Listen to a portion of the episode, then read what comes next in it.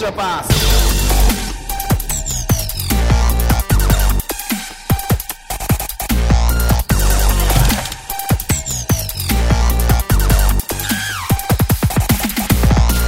皆さんこんにちは、エクストラパスポッドキャストです。宮本です。ズボンです。さて、エンディングに向かっていきましょうか、そろそろ。いいよ。お任せするよ。いはやー、今日はね、えー、いつも通り僕が MC ということで始まっていくんですけども、い。はい。えー、今日もで、今週もですね、えー、今日も、いつもと変わらず、ズボン先生に日常に感じる、なんでということを切り込んでいってもらいましょう、ズバズ バと。早速お便りです。はい、ズボン先生、宮本さん、こんにちは。今、僕は YouTube をやっています。一生懸命やっているのですが、真ん中にいる女の子への当たりがきつい。もっと優しくしろ。女の子がかわいそう。性格が悪そうなどの誹謗中傷のようなコメントや連絡をたくさんもらいます。みんな裏で怒っていることを知らないのに好き勝手言って きます。そんな時、ズボン先生だったらどうしますか僕はもう真ん中の女の子に我慢の限界です。何かいいアドバイスをお願いします。札幌のジェイソン・ウィリアムさんから届いてますね。ズボン先生どうですかねちょっとこういう。最近ちょっとあちょの、っとさ誹謗中傷みたいなやつがね、なかなか問題になってますけど。あの、まあ、それに対してもすごく答えたいことはたくさんあるんですけども、はい。まあ、まず、あの、一応さ、この進行をね、僕がね、あの、はいちょっとあんまりこう言わないようにしておこうと思ったんですけども、はい。いや、まずその、なん、宮本さんが今日進行やってるっていうことを一応説明しておいた方がいいんじゃないのかなって今思ったんですけど、いかがですかね いや、いつも通りな展開だったんで、特に違和感はなかったんですけ ど。まあじ一応ゃあ行はきましょうそかうですか、はいまあ僕がちょっとね、まあ進行をしてて、はいで、はいはいまはあいズボン先生が答えてくっていうポッドキャストなんですけ ども、はい、もう社会のい、やもう、こうね、理不尽なこととかたくさんあるじゃないですか。もうそれには日いはいは々いズボン先生がズバズバとこう、はいはいはい。切り崩していくっていうね。はいはい。もうスラッシャーズボン先生っていう、もう2番ポジションの無敵の、もうはいはいシューティングガードがいるんですよ、うちには。エクストラパスには。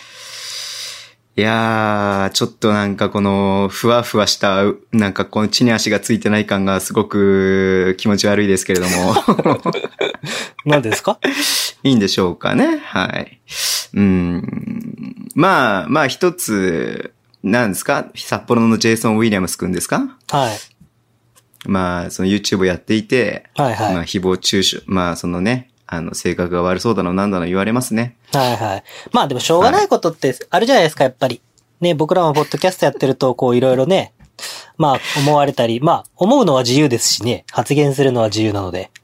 結局お前が答えるんかって話じゃねえ。いやいや いやでも、だからズボン先生はどうしますかっていうことをですね、このジェイソン・ウィリアムス君は聞きたいんでしょうね。はい。で、まあ、えーちょっとごめんなさい,、はいどんな YouTube なのかちょっと僕わかんないんですけど、そこ詳しく書いてなかったんで。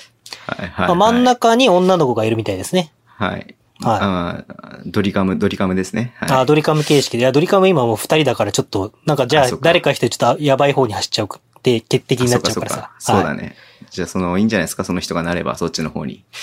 あーこのジェイソン・ウィリアムさんがそっち側に走ると。そっち側に走れば、それで済むんじゃないですかあーなるほど、そうですね。見えないものが見えたり、聞こえないものが聞こえたりするようになればいいんじゃないんですかあーなるほどですね。じゃあちょっとすすきのの奥深い方にジェイソン・ウィリアムさんが行くっていう方向 で、いいんですかねちょっとじゃあ。ちょっと闇社会の方にね。はい闇社会の方にお世話になればいいんじゃないですかね。はいいや、さすがズボン先。それが一番いいと思います生、ありがとうございます。今週もしっかりと、えー、 質問に答えていただいて。いや、さてまあさ、こうか書こうかなと思ったんだけどさ、はい。まあちょっとややめたんだけどさ、まあポッドキャストだから話すんだけどさ、はいはい。いや、そもそも、ま、ひメメガネの人性格悪そうっていう風に、書く人の方が性格悪いよね。いや、ただね、 あの、僕、あれ思ったんですけど、はいはいはい。僕はいつもその YouTube を見てるときとか、ポッドキャストを聞いてるときに、基本的に自分だって思わないで、こはいはいはう、い。まあ見るようにしてるんですよね。はいはいはいはい。でも、その、あの、何十分間か見たときに、はい。こいつマジで性格悪そうだなとは思いましたね。いや、性格悪いのは間違いないんで、それはもう間違いない。これは揺るぎない事実として置いといたとしても、うまん。あ、それをわざわざ書く方が性格悪いでしょって思ったよね。うん。それはフォローにはなってないけどいいのかな、ズボンさ ん。僕はね、もう、ズボンさんと真逆で、もう日々太っ、僕ね、気づいたんですよ。はいはいはいはい。あのね、もう日々まず太ってってる。最近ずっあそうと。はい。すごい太ってて。そうなの全然気になんないけど。で、あのー今までお昼とかに撮影、収録してたんですけど、うん、はい。あの、まあ、僕の仕事の都合上朝にしてもらってるんですよね。はいはいはい。。それがですすね、まあ、僕朝よ、あんま強くないんですよ、僕朝。で知っもてうますよ。はい。僕はもう直前に起きて、シャワー浴びてはい、 10分ぐらいで準備して、はい、まあ、やるんですけど。だから、うんえっと、今日もそうなんですけど、ポッドキャストを撮った状態のまんま、セッティングをしといて、明日も、シャワー浴びて、髪乾かして、座ったら YouTube 撮れますみたいな状態にしてるんですよ。ええーはい。なんですけど、あのね、ここ何週かね、もう完全にね、顔のむくみが取れないまんまスタートしてるんで、もおんおんおんおん。う、まあ確かに顔つきがもうなんか、すごい性格悪そうな、もう目がボテッとしてて、まあ、性犯罪者みたいな顔してるよね。でそうそうそうそんちゃうわ。なんでそこで性を入れるん だよ。犯罪者にとどめとけ、せめて。せめてとどめとけ、そ こ。あーあー、面白い。はい。で、まあ、ということでね。いやで、はいまあちょっとやっぱね、痩せた方がいいかなっていうのはちょっと思ったんですよね、また。うん。おー、そうなんだ。ただね、いや、これ僕じゃないんですけど、多分ジェイソン・ウィリアムさんも一緒だと思うんですけど、もうね、あのーイライラが募ってくると食べるしかなかったりとかするんですよ。何に対してそんなにイラついてるんですかいやー、なんでしょうね、もう。もう、性犯罪わかがんないですできないことに対してイラついてるんですかけどねいや、もうストレス、まあストレス社会ですから。えあねえまあね、こスう、トレ表スか側でね、笑うのもね、えー、笑うためにね、まあもう噛み締めてることがたくさんあるんですよ、この、きっと札幌のジェイソン・ウィリアムスさんは。 病んでるな、それちょっ と。大丈夫かちょっということで心配だぞじゃはい。はい。えっ、と、僕が司会の番組は30分で終わらせる方向なんで、えー、サクサクいきましょう。ははいいははいはいはい。えー、泉さんから今週もいただきました。ありがとうございます。えーはい宮本さん、ズボンさん、こんばんは。んばん先は週よありがとうりございますテニスポッドキャスト化したらしいので、私もテニスの話題を。おー。いやいやいやそうですよ。このズボン先生のズバズバ行くような番組、ポッドキャストがですね、先週テニスの話題 で、こう盛り上がったんですよね。はいはいはいはいはいは。はいい。で、かねてから入ろうかどうか迷っていたテニススクールに入会しました。泉です。おー、すごい。すごいですね。えー久々にテニスも思いっきりやりましたが、テニス部とかなんですかね、もともとじゃあ。えーああ、どうなんだろうね。うんうん。これはこれでバスケとは違う場所を使い、いい運動です。うーん。宮本さん、札幌に帰ってきたら一緒にやりましょう。遠慮しておきます。そんな私事はどうでもいいので すが、先日ツイッはいはタいーはいはでいグラブーバスケ部なるものが発足したというような投稿を見かけました。真意はどういうものかわかりませんか、あー、そっか。が、えーブースターで集まって楽しくバスケをするとか、とってもいいなと思いました。北海道でおもーいいね誰か作ってくれないかなレバブーバスケ部う。ん。できたらもちろん入ります。レバおブ、うテニス部でもいいですよ。どなたかよろしくお願いし ます。他力本テ願ニ。ス部でもいいのはい。ということで。やればいいじゃんね、泉さんがね。まあそうですね。声かけてやればいいんじゃないですかね。うん、全然いいんじゃないのそんな、ね、やっぱ男の人がやろうっていうよりも、女性がやろうって言った方が広がりは広がるよね。まうあ、んそうですね。女性も安心して来れるし、うん。女性がやっぱ発信した方が、安心感は強いですよね。そうだよね。う。うんんねえそれこそ、まあ女性じゃないですけど、あの、オールスターの直前に、前日に、うん、僕帰った時そういえばゆるバスやったんですけど、はいはいはい。十何人とか来てくれて、うん。えっ、と、アンスキルフルっていうスキルコーチの野沢コーチが体育館取ってくれて、うん。やったんですけど、その後も多分、野沢コーチは体育館毎週取ってるんで、はいはい、はい。あ、の、反面、そのゆるバスみたいので開放してくれてたはずですけど、今はちょっとへえ。コロナでどういう感じになってるかわかんないですけど。まあだから、うあんの、アンスキルフル、あアンスキルフルのツイッターをフォローしてもらって、野沢コーチに連絡して、やりませんかとか言ってもらえれば多分、あ、そう彼だは、ね。うん、やるんじゃないですかね。うん。で、なるほど。その時も話しましたけど、好評だったのが、野沢コーチがちょっとした、富樫勇樹がどうして、あんなにドリブルで抜けるのかとかっていう、そのスキルの部分の話をですね、結構その、まあ、体験もしつつ、こうう、ん。はいはいはいはあの、レクチャーしてて、それは結構、人気で。多分このポッドキャスト聞いてくれてる方も参加してたと思うんで、あのうーんうんうんうん感想を、その時の感想とかもしあったらね、泉さんに共有してもらうように来週送ってくれたらいいなと思いますけど。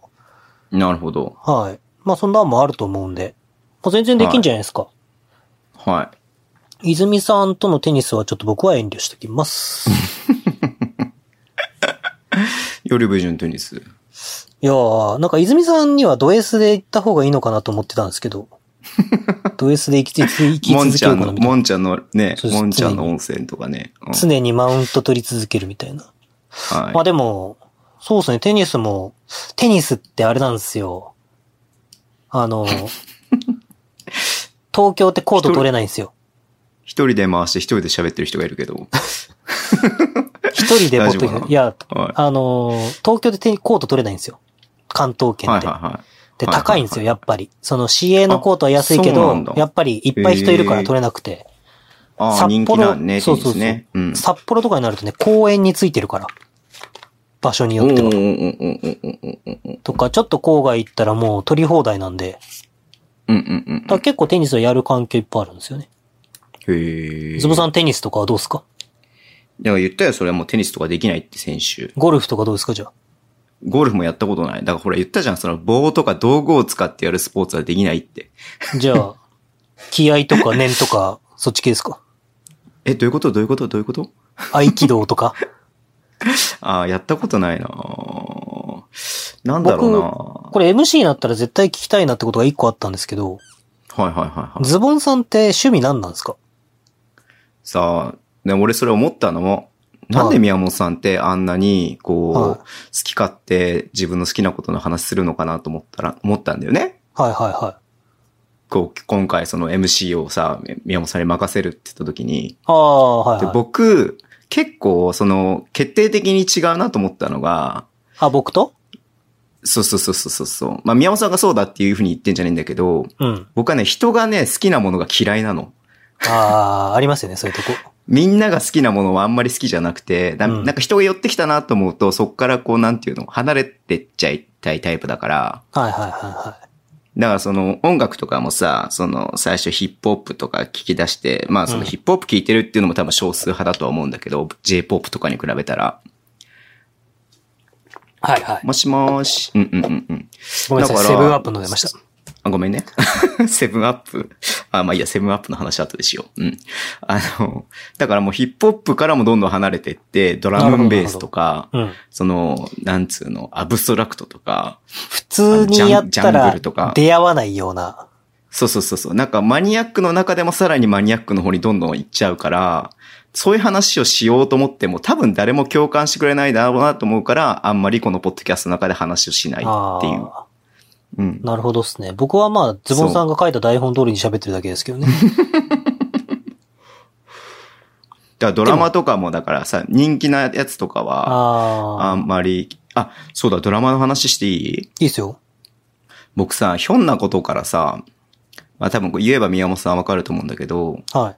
あの、僕たちがやりましたってドラマって宮本さん見ましたああ、それ見てないっす ?3 年ぐらい前の。まああの、久保田くんが主演なんですけれども。あれ、土曜日のやつでしょいや、わかんないそれ。おね、ネットフリックスであったかあら。の、久保田くんが、あの年齢なのにさ高校生役やったやつでしょそうそうそうそうそうそうあーあれ見てないんだよね。で、それをさ、まあちょっとひょんなことから見ようと思いまして、はいはいはい。つってもがっつりなんか見るっていうよりも、あの、まあ、まあ、仕事、頭使わないような仕事の時に、こうう、んなんかに、ふたノートパソコンの方で流してたりとかして、うん。みたいな見方をしててね。うん。で、久保田くんが、まあ、主役で、まあ、ヒロインが、なんだっけ、な、長、長野、長野長野メイなんとか、長野メイ、長野メイうん今あのちゃんなわけですよ。親バカに出てるやつ、子ね。うーん。最近ちょいちょで長い野 CM にいろいろ出てる子でしょあ、テレビそ見うなそいうか。そう。まあ、長野メイちゃんも間違いなく可愛いんですけど、うん。まあその僕はね結構その脇役の人とかが、まあそれこそなんか売れない人とかなのかなと思って結構そういうのをね、なんかちょっと注目して見ちゃうタイプなんですよ。なるほど、なるほど。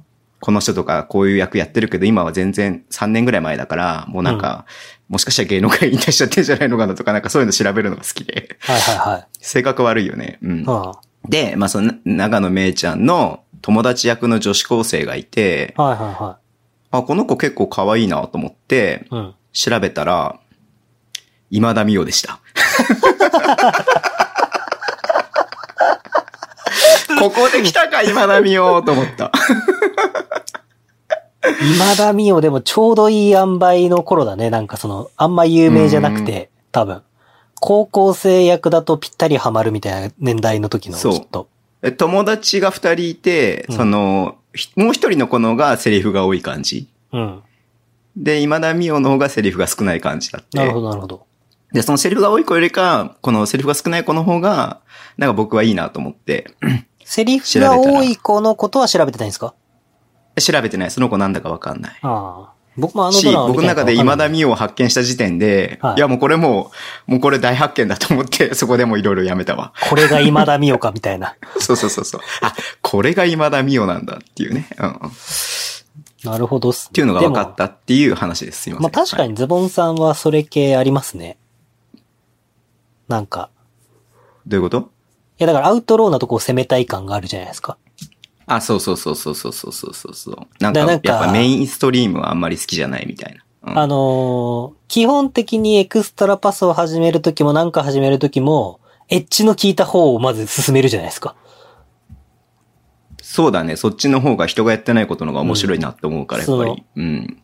こうでもやっぱニッチなところ、僕もちょうどね、あのーおすすめしたいんですけど、あのーブランディングが9割っていう本を読んで、今日著者の方はいはいはいはが、あのーはいはい。新聞でたまたま見つけて、で、これ面白そうだなと思って読んだらすごい面白くて。へで、ー今日たまたまツイッターでその方が、僕がこれ面白いですって言ったやつをリツイートしてくれたんでフォローしたんですけど、著者の方を。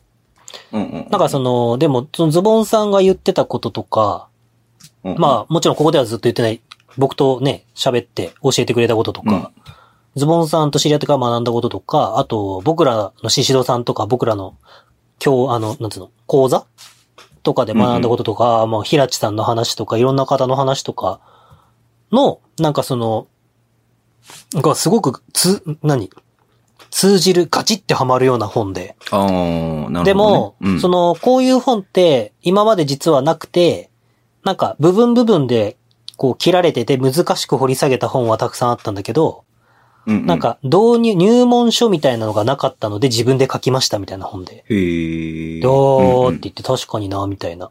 これは結うんう構、この、何するにでも今今後多分その、ブランド力みたいなもんって問われてくると思うんで、すごいうん読む必要あるなって思ったんですけど。だなんかよくズボンさんがエクストラパスとしてはみたいなこと言うときの、なんかその、ああ、そういう感じで言ってんだ、みたいなことがやっと繋がって、うんへえ、 そうなんだ。そうなんですよ。まあ、ズボンさんもなかなかだな、みたいな感じで思いながら読んでましたけど。もうその時点で上から目線じ ゃん。それ面白いわ。うん、いや、じゃであも宮僕本も、さいんと共通認識を持つために僕も読んでおきますよ。はい。や、僕は結構その感情論で動いちゃうタイプなんで、やっぱりどうしても。あ、ううのだからね。ううの。そうそうそううそうんそう、なんだっけ、笹野でしょズボンさん。僕は笹野なんで。はいはい。ね笹野の人はね、サッサのりおさんが書いたピックアンドロールの本を読んでくださ いね。それ本当、それこそ親父ギャグだからね、本当に。 いいや、あれしか思いつかなかったわ。や、だから逆になんか、誰だっけ誰だっけあれぼ笹野って書い、ん笹野って書いたら誰かが、僕も笹野だからなんか、相性いいですね、みたいなこと言われたんだけどさ、はえ、逆だなと思って。い。一緒だと多分、ろこう、ぶつかり合うんじゃないですか、きっと。ぶつかり合うと、ぶつかり合うとまでは思わないけれども、なんか、うのとさ、さのがいた方が、お互いの、なんかそのあれを、なんか補い合えるかなって思うから、そっちの方が相性がいいのかなって俺は思ったんだよね。ああ、僕もそれは思いますね。うんうんうん。ただ僕、やあ別になんかの、あれなんで すよ。なんだっけ、うん腕を組んだらってあったじゃないですか。はいはいはいはい。あれはね、僕なんか腕を、左腕が上に来る人は右脳が発達してるって聞いたから、意図的にう、うあの左腕を腕を上にするようにして組むようにしたんですよ。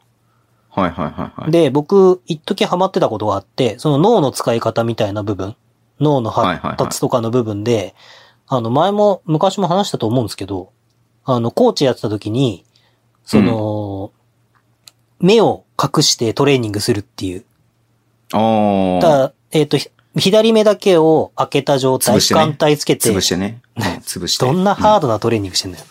ドくり抜いてね、スプーン で。はい。うやーとか言ってからスタートするの。 漫画みたいに。いや、それどころじゃないから。病ク院リだからリン、もクリリンのことかーっつって。う。それはナメック星のことだ から。はい。そう。で、うんまあその、空間把握能力が働くように。はい。やっぱりはいはいはい女子とか教えてると、こうんう、説明すると理解してくれるんですけど、うんこう、説明して納得、なんつうの、納得する点を探したがるんですよね。だからすごい話したがるっていうか、コミュニケーションはいっぱい取るんだけど、コミュニケーションやたら取りすぎちゃって、練習が終わっちゃうとかあったんはいはでい、はいじゃなく、て、本当にもう楽しみながら、なんか感覚を、こう、研ぎ澄ますっていうか、ので、うんうん、こう、左目、右脳と左脳って、あの、反対にくっついてるから、反対っていうか、反対に作用するから、左目だけ開けて、右手を使わないで、左手だけでバスケットボールするとか。うん。おーなるほどね。要は、それは、あの、レクリエーションで、レクリエーションで、こう、アップの時とかにやったりとか、うん、したりとかしてたんですけど。あと、結構面白かったのはね、シュートっていう、それこそ僕が好きな漫画であるんですけど、はい、あの、水中メガネつけて練習するとか。へえ。こう視野の、視野をあ狭くしてね視野を狭くするうとんうんうん五感をもっと使うようになるから。はいはいはい。でも結構そういうのやると、急になんか、研ぎ澄まされる系のことがいるんですよ、やっぱ。うんうんうん、うでん。日頃使わない感覚ってやっぱ大事だな、みたいな。そうだね。情報っていうかね、何でも溢れちゃってるんで、やっぱりどうしても。うん。慣れちゃうあんじゃないまですか。関係ないかもしんないけどさ、はい。あれだってよ、なんかその、僕はね、あの、わかんない。催眠術ってあるじゃないですか。はいはいは催眠術。僕、催眠術、ね、僕、人にかけられることもできないし、かけられたこともないから、まあ、どこまでそれが本当なのかどうか知らないけれども、よくそのステージにさ、お客さんを上げて、はいはい催眠術をかけるとかってテレビとかでやるじゃんい。うん。ああいう時に必ずこう手を組んでリラックスしてくださいとかって言って、うんで、その選ぶのは必ず右脳の人を選ぶらしいよ。へえ、かかりやすいってことですか、じゃあ。かかりやすいみたいな、そっちの方がね。うん。なんだって。へえ。まあ、じゃの脳の特性なんだろうね、やっぱりね。とやっうぱん、その、催眠術っていうのも脳をやっぱりコントロールするみたいなことなんでしょうね。ある程度。そうなんだろうね、多分ね。うん。うん。詳しいことはわかんないだですかけらど。まあ、俺はいつも宮本さんに催眠術をかけながら、このエクストラパスをここまで進めてきたんですけれども。そうですよ。だって、もうどんだけ僕が読みたくない台本を楽しそうに読まされてたか。そうさ、もう台本ネタはもういいですから、本当に。 あ、しつこいですか。はいしつこいですじから。ゃあ、次のおり。便りいきますね。えー、ズボンさん、宮本さん。待って待って待って待って待って、はいこれお便りコーナーじゃないよね。大丈夫。。いや大丈夫 ですよもう本当に終わるんじゃないのかなって思って若干心配してるんだけれど。いや、今日別になんかそんな、あれかなっていう最後に読むお便りじゃないやつ、いつもとパターン変えたかったんで、はいはいはいはいはあい。あ、いつもとじゃない、いつも一緒だから、このパターンだから。はいはいはいはいはい。えー、ズボンさん、宮本さん、こんばんは。こんばんはえー、。かおりさんからいただきました。ありがとうございます。えー、私は今、野球に一番夢中です。おー。ここから重要ですよ。皆さんちゃんと聞いてくださいね。はは宮本さん、はいはいはい南北海道大会、札幌第一高校優勝おめでとうございまはす。いあおめでとうございまおす。めちょでとっうとよくわかん、ちょっとよくわかんないですけど。知らなかったけど。はい。これから秋冬になってバスケに夢中に変わっていくかな。諸事情でこれからはダゾーン観戦中止になると思いますが、ファンクラブは入ってます。今シーズンレバンガで、えっ、何のと、あレバンガじゃないですレバンか。ガはねうんうんうんい。今シーズンレバンガで一番今俺札幌せ第い一の、ファンクラブ札幌第一高校のファンクラブ入ってるのかと思っちゃった。講演 会ね、講演会。え、ダゾーンで中継してんのかなと思って、ちょっとなんか、いえ、やえいと思っちゃった。うん札幌第一ぐらいだとね、ダゾーンで多分後ろ圭介の陸上とか見れるんじゃないですか。 それはそれでちょっと見てみたいけど。うんはい。えー今シーズンレバンガで一番成長しそうな選手は誰になりそうですかあと、ドラマ。の話で失礼しますが、半沢直樹最高ですね。かっこ、前回ちょっと宮本さん半沢直樹と言っていたので、おー以前、原作を読んだけど、また読み返してます。派遣の品格も面白かったけど、もう終わっちゃったので、唯一毎週楽しみにしてます。チャンネル券はほとんどないので、追っかけ再生で見てますが、ということですね。はい。まあ、まず、半沢直樹だってやつでしょ半沢直樹だってやつでしょ知らないのに無理しなくていいん だよ。まず、はいまあこれちょっと話したいなって思ったのがですね、まあやっぱり、はい。まあレバンガブースターの二人がやってるポッドキャストなわけですよ、これ。はいはいはいはい。ズボン先生のズバズバ行くぜっていうレバンガポッドキャストなんですけど、はい。初めて聞いたけど ね。それちょっと、なんか頑張ってくれないと滑ってるからさ。いや、頑張ってるよ。うん うん。おい、違うぞ、それ。おい、違うぞ、それ。おい、来たろみたいになってるか らさ。まあ、レバンガで一番ズボンです成長しそうな選手ズボンはです誰になりそうですかってことですね。これはちょっと、はい。二人で掘り下げたいかなと思って、オープニングで。成長しそうな選手。成長してほしい選手。しそうな選手ですね。 MIP の話しちゃいますここで。 MIP? 何そまのあいいや、じゃあ。いいや、いや、これじゃ最後に話すわ。そのマジ成で長しそうな話で。マジで恋する5秒前みたいな、何それ。いや、そしてそれはあれでしょえっ、と、M、M、M、J、J5 みたいなやつでしょうんうん。よくわかんないけど。じゃあちょっとこれ最後のエンディングで考えましょうか、二人で。いやいやいや、今今話そう考えよま。すはい。うんうん。あ、最後って言ったらその MIP のことは最後に話すよってことです。ああ、じゃあその話この話題の。うんえー、それは成長しそうとか、成長してもらわなきゃ困るのは、まあ、ウッチーじゃないまあ、そうでしょうね。うん。とズボンさん、まあちょっとポジションやっぱ的あれじゃないですか。あのーうんプロブースターじゃないですか。プロブースタや っぱ、プロブースターとしてこう見てる観点として、どんな観点でせい選手の成長を見てるんで すかー。 プロブースター。プロブースター結構パワーワードだな。プロブースターって俺肩書きしようかな。ダメダメダメ。給料はクラウドファンディングで集集めますみたいな。集めるか。うんうんうん。いやいやいや、そうそういうんじゃないですけど。えいや、なんか、その、僕とかはさ、例えばね、数字見たりとか、プレイ見て、こういう根拠があってとかよく言いますけど、なんかこのブースター目線で、なんかこう、あれっすよ。俗に言うあれですよ。リミッターが外れる音がする瞬間ですよ。いや、だけれども、やっはぱその結局さ、その一番わかりやすく、かつその、特に1年目から2年目とか、2年目から3年目とかの選手に関して言うと、はいはやっぱプレイタイムでしょ。い。が伸びてるってことですかうんうんうん。必要とされてるってことだから、それだってさ、ポジションとかさ、他の選手とかの兼ね合いでさ、その得点とかさ、リバウンドとかっていうスタッツは、には出てこない部分はあるかもしれないけども、プレータイムは分かりやすくチームに必要とされてるっていうことだと思うんだよね。まあそうですね。うん。あまあそこは一番大事なことだから、やっぱプレータイムがもらえるようになってほしいよねっていうのはあるよね。うっちーが。うっちーも、まあだから言ってしまうと、だからその辺で言うと、葛原くんとか、玉木くんとかも、やっぱ北海道来てうん。っていうのがあるから、やっぱそこでこう今までと違った環境になった時に、やっぱそこ、新しいチームでも求められる選手っていう部分でやっぱプレイタイムっていうのは一つ指標になるんじゃないのかなっていうふうに思うけどね。ああ、なるほどですね。うん。まあじゃあやってみてプレータイムが伸びてきた選手に注目していきたいみたいな感じですかいやいやいや、みんなには注目してるよ、もちろんそりゃ。だから一番成長しそうな選手は誰かって聞いてんだよ。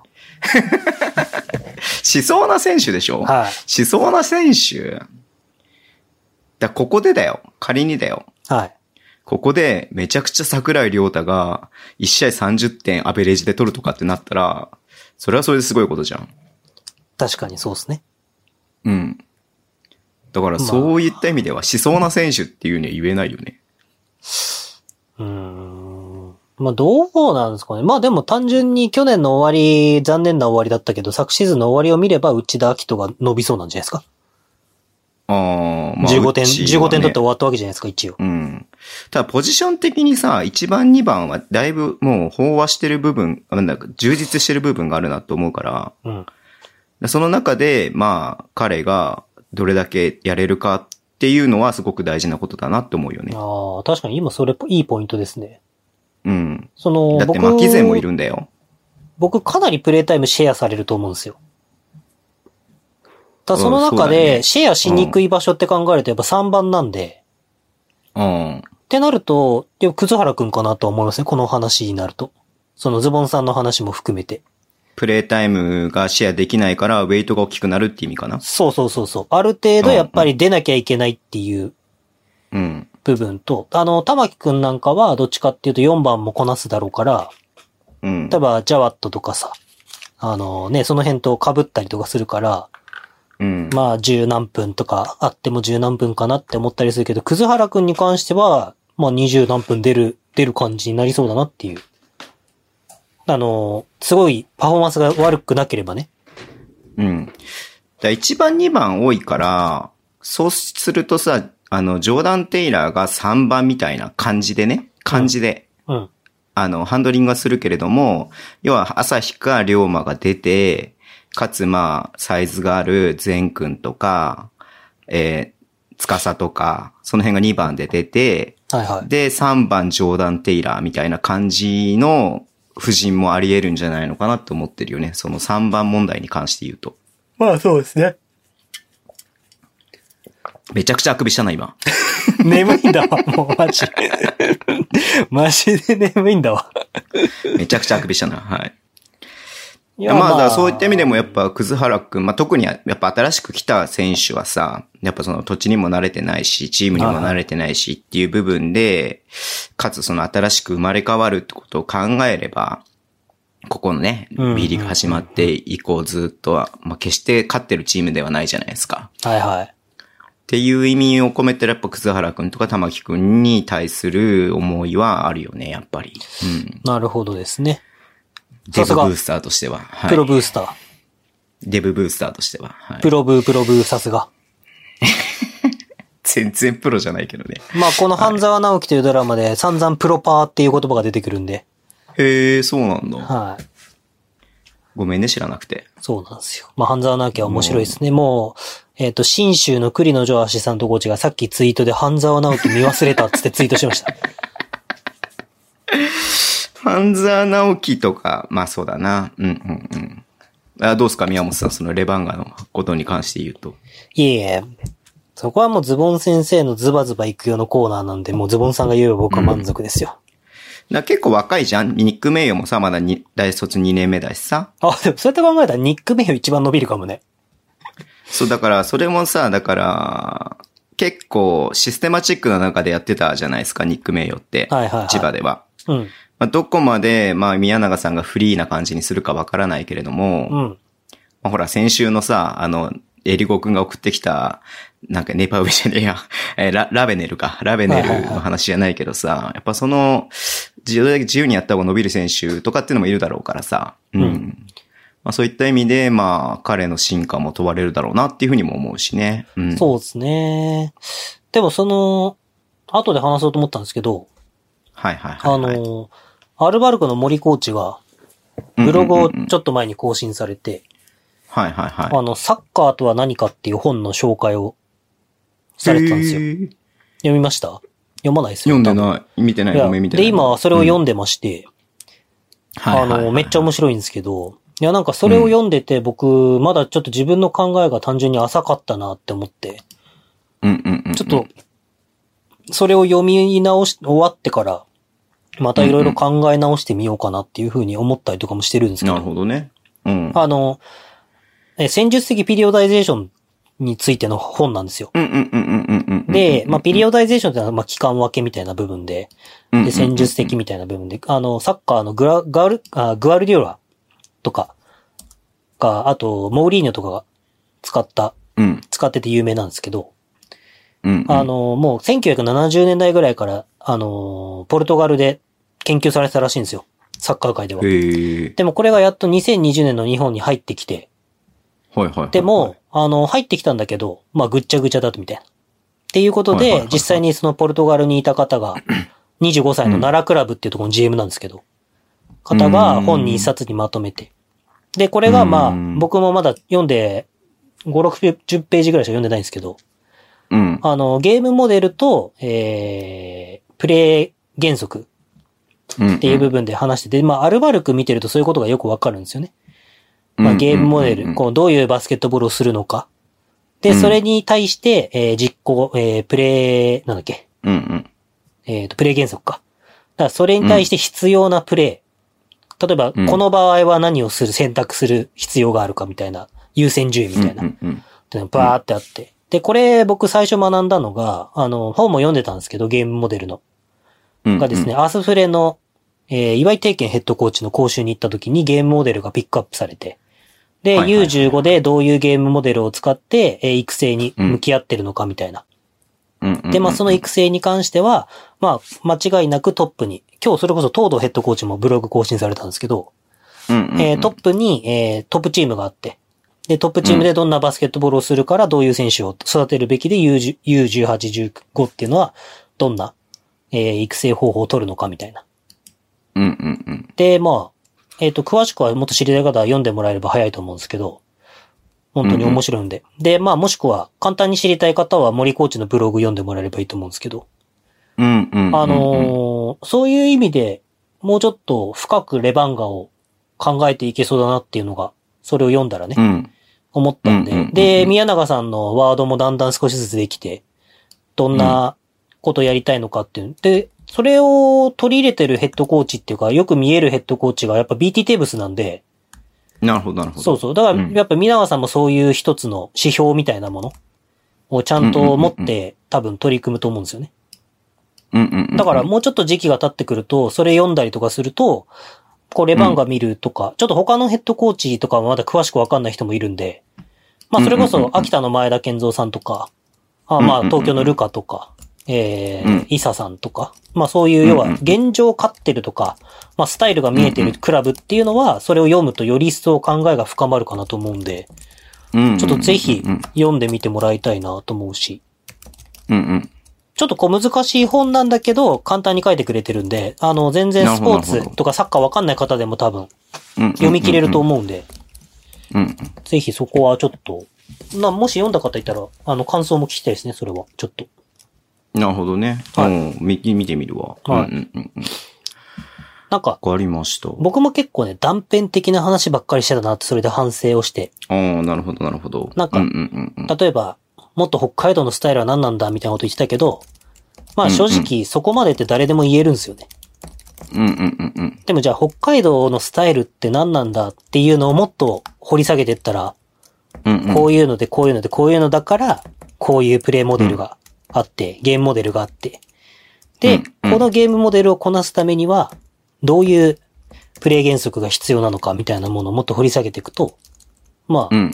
バスケットボール見るのもっと面白くなるかなっていう、なるほど、なるほど。はい、感じはしてるので。はい。っていうことで、半沢直樹はですね、 その話すんの俺の台本にそんな話ありましたっけうんうん。半沢直樹はね、うん。面白い。えー。どこでどんな仕事をしようがみたいな話があったんですよ。最新回でう。んうんうんうんいやーもうね、シシドさんが50回ぐらい見たっすだから僕 らの。もう共感しかないっつって。うんうんうんうん。ぜひね、録画した方はそれを見て。半沢な、半沢直樹ってな何、何、何でやってんの何チャンネルでやってんの ?TBS。へえ。そうなんだ。はい。でもなんか原作の本のなんか2作目ぐらいの途中をやってるんですよ、確か今。うーん。なんだっけロジェ。なんかそんな感じの名前の。全然知らない。らしいっすよ。僕も先輩に聞いたんですけど。はいはいはい。まあじゃあそんな感じで、ちょっと待って、ちょっと待って、ちょっと待って、ちょっと待って、今なん、すか今この話題で2個言いたいことがある。って。なんすか珍しいですね。まず1つ目が、はい。野球でしょはい。ネットフリックスでですね、はい。侍の名のもとにっていうね、出たズボンさんが好きなタタイプの やつ。あのープレミア12っていうさ、この間年末、昨年末にやってた、わん W、WBC だっけはいはいはい。ね。あれのドキュメンタリーがね、いつだろうな、これ、つい最近だと思うんだけど、配信されたんですよね。プレミア12のドキュメンタリーじゃなくて。そうそう、プレミア12のはいはいドキュメンタリー。うん。で、まあ、稲葉監督がその優勝するまでのそのあれをもう密着して追ってるんですけど、はいはいはい。 1時間50分ぐらいあるんですよね。うん。まあちょっとまあ、スポーツドキュメンタリーだから、まあ、どんな感じかなと思ってちょっと見出したら、もう終わってた。もう終わってたもう見終わってた。気づいた気ら見づ終わいってたた。ら終わってたぐらい面白かったっ てことそれともそうそう寝ちゃってたってこといやいやいやいや、めちゃくちゃ面白かった。えー、めちゃくちゃ面白かった。あー野球全然知らないし、選手も全然知らないのは本当申し訳ないけれども、はいや、もうちょっと野球も見たいなって思うぐらい面白かった。おー、一時ね、ズボンさんと日ハム見に行こうよみたいな話してましたよね。あ、そううそうそうそうそうそう。なもう本当なんか、すごい舞台裏っていうか、そその本当裏の緊張感みたいなのとか、うんその、さ、最後の、えっ、と、決勝の韓国戦、いえば。はいはいはで、い。ブルペンでさ、もうなんかほら、それこそ1イニング1選手みたいなリリーフ系統。ああ、そうですね。球数制限があるんで。もう、そう、決し、いやいや、もう決勝だから、もう最後だから、もうみんあな、ーもう順番に、もう系統していくみたいな感じ。で、あれでしょもう全総普総段力戦先みたいな感じ発、プロ野球でやってる、先発やってる選手も抑えやったりとかみたいな戦術そ取うったそりうすそるうそう。からそうそうそうそうそう。で、そのさ、ブルペンのさ、こう次の回にさ、いい行く選手がさ、うもん。うめっちゃ緊張とかしてんだよね。まあそうっすよもね。う国背負って。そういうのとかも、そうそう、もうそういうのとかも、だからもうあと1点、一点、一点差だったから、あと1点取ってくれみたいな感じで言ってたりとかさ、めっちゃみんな頭抱えて緊張してる様子とかも全部映ってんの。しかもその、2000何年だっけ ?6 年だっけ ?9 年だっけ一郎が韓国には、あのー今、今後50年だか、もう勝てないと思わせたいって言った時うんあにー予選で負けたんですよ。WBC で。で、最後決勝で勝って優勝したんですけど。それはもうだいぶ前ですね。そう2009年ですねだから。そういうストーリーがあ るから、やっぱ韓国には負けられないっていうのがやっぱ、そうだね。うん、うん、そうそうそうそうそう。そういうことも話してるんだよね。ううんん。だからそれがね、あの、ぜひ、あの、野球日本代表侍ジャパンの800日っていうね、副題なんですけれども、はいはいこれめちゃくちゃ面白かったんで、み見てもらいたいなって、特に野球好きな人は見てもらいたいなって思まあう、し、稲葉さん監督だったらなおさらね、北海道の方は。はい。そう。で、まあ、まあ、ズボンさんはなんかこういうのをバスケで作りたいなってちょっと思ったりとかもしましたけれども。あれか、うんプロブーなかスターズボンの800日みたいな。なかいやいやいや、俺は、俺をピックアップしてもさ、誰も見ないでしょ今日はれこ れから、立ち日のアルバルク戦に行きます、みたいな。いや、そんなお気楽なものじゃないですから、もう背負ってるものが違いますよ、もうほんとみんな。いや、すげえ、すげえなと思った、だから、本当に。め、まあ、感動っていうよりもすごいなと本当思った。うん。ズボンの足が震えた、ブレックスアリー ナの、宇都宮ブレックスの、レッツゴー、レバンガ、みたいな。ああ、まあ、それはそれで面白いかもしれないけども。はい、まあ、宮本さんもぜひ、ネットフリックスで見てもらいたいなと思います、ねはいそ見れは。うん。それ面白そうですね、本当に。そうそうそうそう、本当面白い。もう、もうもうほぼ裏側っていうか、逆に表の映像はほとんど出てこないみたいな感じなんで。うん。いや、裏側見れるってなかなかないですからね。本当に。そうそうそうそう。だからそれこそその選手を決めるところの会議からも入ってるからね。それはすごいですね。ああの選手はあれだけれども、この選手欲しいよね。でもこの選手入れたら、みたいなとか話してるのも全部取ってるから。えー、すごい。いや、そめれちゃはくちゃよ面白かっく、た。スタッフ陣が許可しましたね。そう、だからもう、だからその、だ出すのがその WBC 終わってからっていうことになってるんだろうね、だからね、多分ね。あーなるほどなるほどうん。うんじゃないとできないからね、やっぱりそういうのも。うん。いや、面白かったですよ。はい。はい。で、もう一もうつ、その、もう一つせはい成長した、する選手っていうことで、はいいう話ですけれども、最初に MIP って言ったじゃないですか。はいはい。 NBA にはね、MIP 賞っていうのがあるんですよ。おう。最も成長した選手ですよ。昨年に比べて。はいはいで、今年のね、その MIP の候補、まあ、す各賞 N- NBA3 人選ばれて、うんうんうん。まあ、100人の、100人ぐらいの記者が、その、まずその中で選んで、で、そこからまたさらにその中の一番を選ぶんだけれども、はい。まあ、3人選ばれたのが、まあ、アデバヨ、はい。イングラム、はい。ドンチッチなんですよ。なるほど。はい。ここに、うちのデボンテ・グラハムが入ってないわけですよ。はい。いや、僕、ぶっちゃけもう対象は取れないなと思ってたんですよ。まあ、イングラム、イングラムとかかなってちょっと思ってた部分があったんで、うんあまあ、アデバヨかなっていうのもあったんで、僕はデバヨかな感はありま すかね。うん、アデバヨかなうんうんうん。なんでここにドンチッチが入ってくんのみたいな。もうあなた MVP でいいでしょみたいな。 まあ、ドンチッチに関しては来た瞬間からすごかった感あるけどね。そうだよ。で、うちのグラハムさんですよ。は一応昨年のルーキーシーズンのスタッツ言いましょうか。い。はい。えー、4、平均、1試合平均、はい。えー、4.7得点、おう。 2.6アシスト、はい。えー、シーズン通して34本のスリーポイントを決めました。あなかなかパッとしないスタッツなんですね、ルーキーシーズン。パッとしないも何も、もう超無名ですよ。うんもうこんな、モブキャラですよ、モブキャラ。うん。はい、今シーズンはい。 18.2得点、おー、3倍。 7.5アシスト、おー、2倍、あー、3倍これも。約。はい。スリーポイント年間決めたの218本。これに関しては9倍 ?8 倍はい。多分リーグで3番目か4番目に決めてます。スリーポイントの数だけで言ったら。はい。ハーデン、リラードの次ぐらいかもしれない。すごいやですね。もう最も成長した選手ならば、グラハムでいいでしょう。ただですね、ズボンさん残念なお知らせがあるんですよ。はい。ホーネッツがファイナルの22日に入ってないんで すよ。いや、そこは評価しないからね。 3月までの試合の評価でしたっけ確か。そうそうそうそう、その再開する前の、までの試合で評価するから、レギュラーシーズンは。うん。いやでもやっぱあれじゃないですか、バブルに入ってる選手じゃないと、あれじゃないみたいになるんじゃないですかまあね、スモールマーケットだからね。ううんん。まあ、ご、ね、まあ、イングラムは、まあ、平均得点がプラス5.9。はい。えーアデバイオはプラス7.3。やっぱアデバイオすごいですね。うん。でも、グラハムのがすごいからね。この伸び率で言ったら。まあ、大丈夫です、ズボンさん。グラハムはいつはかいホーネッツをファイナルに導いてくれますから。はい。 いや、それはないでしょ。まあでもこれでね、ドンチッチも自分がその MIP に入ったことで、はい まあ一体これ誰が選んでんだと。うん。まあその記者にね、聞いて、まあ記者が、まあ記者、ライターとかが選ん、まあね、そのメディアが選んでるんですよって言ったら、まあ俺じゃなくて、まあグラハム入れるべきだろうみたいな感じで言ってたんですよね。うん。まあ、逆にこう選ばれないことでちょっとグラハムに今ちょっとなんつうのその注目が集まってるみたいなのがあるので、うん。まあ個人的にはまあまあまあ、まあ取れないなら取れないけれなりに、まあなんか注目されたからいいかなっていうふうには思ってます。なるほどですね。中途半端に3人に選ばれて最後取れないよりかは。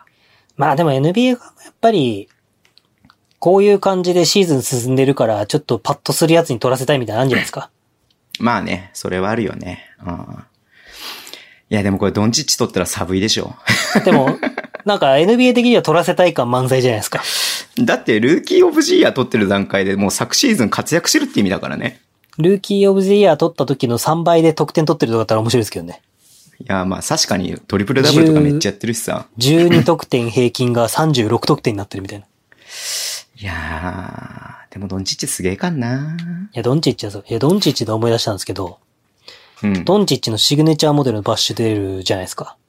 あ、出るんだ。知らな出るっていうか、まあ、向こうで作られて、おそらく、えっと、メーカーはえ、ジョーダンだと思います、多分。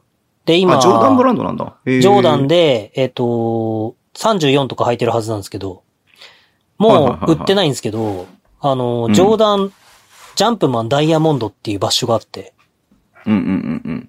で、僕、それをね、あの、錦糸町の、あの、ゼビオで見つけまして、はいはいでちょっと一目惚れしちゃったんですよ。はいはいはいでも別にバッシュ必要ないから買わなかったんですね。えこれかっこいいなと思ったんですけど。はいはいはい。そしたらなんと後日1、2ヶ月、1ヶ月後ぐらいですかね。調べてみたら、ドンチッチのシグネチャーモデルみたいなのが出て、ドンチッチがジャンプマン履いてるわけですよ。ダイヤモンド。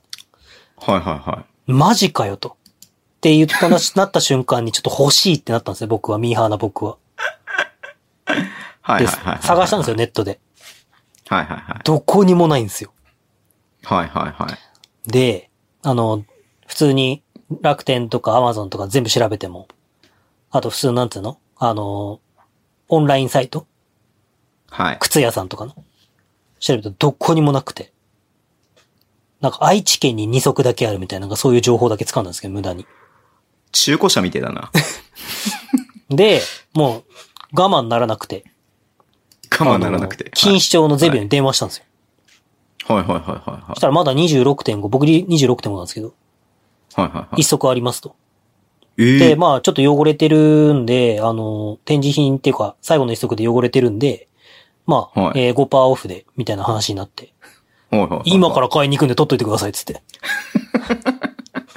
バスケやらないのに、全然今。もう買ったんですよ。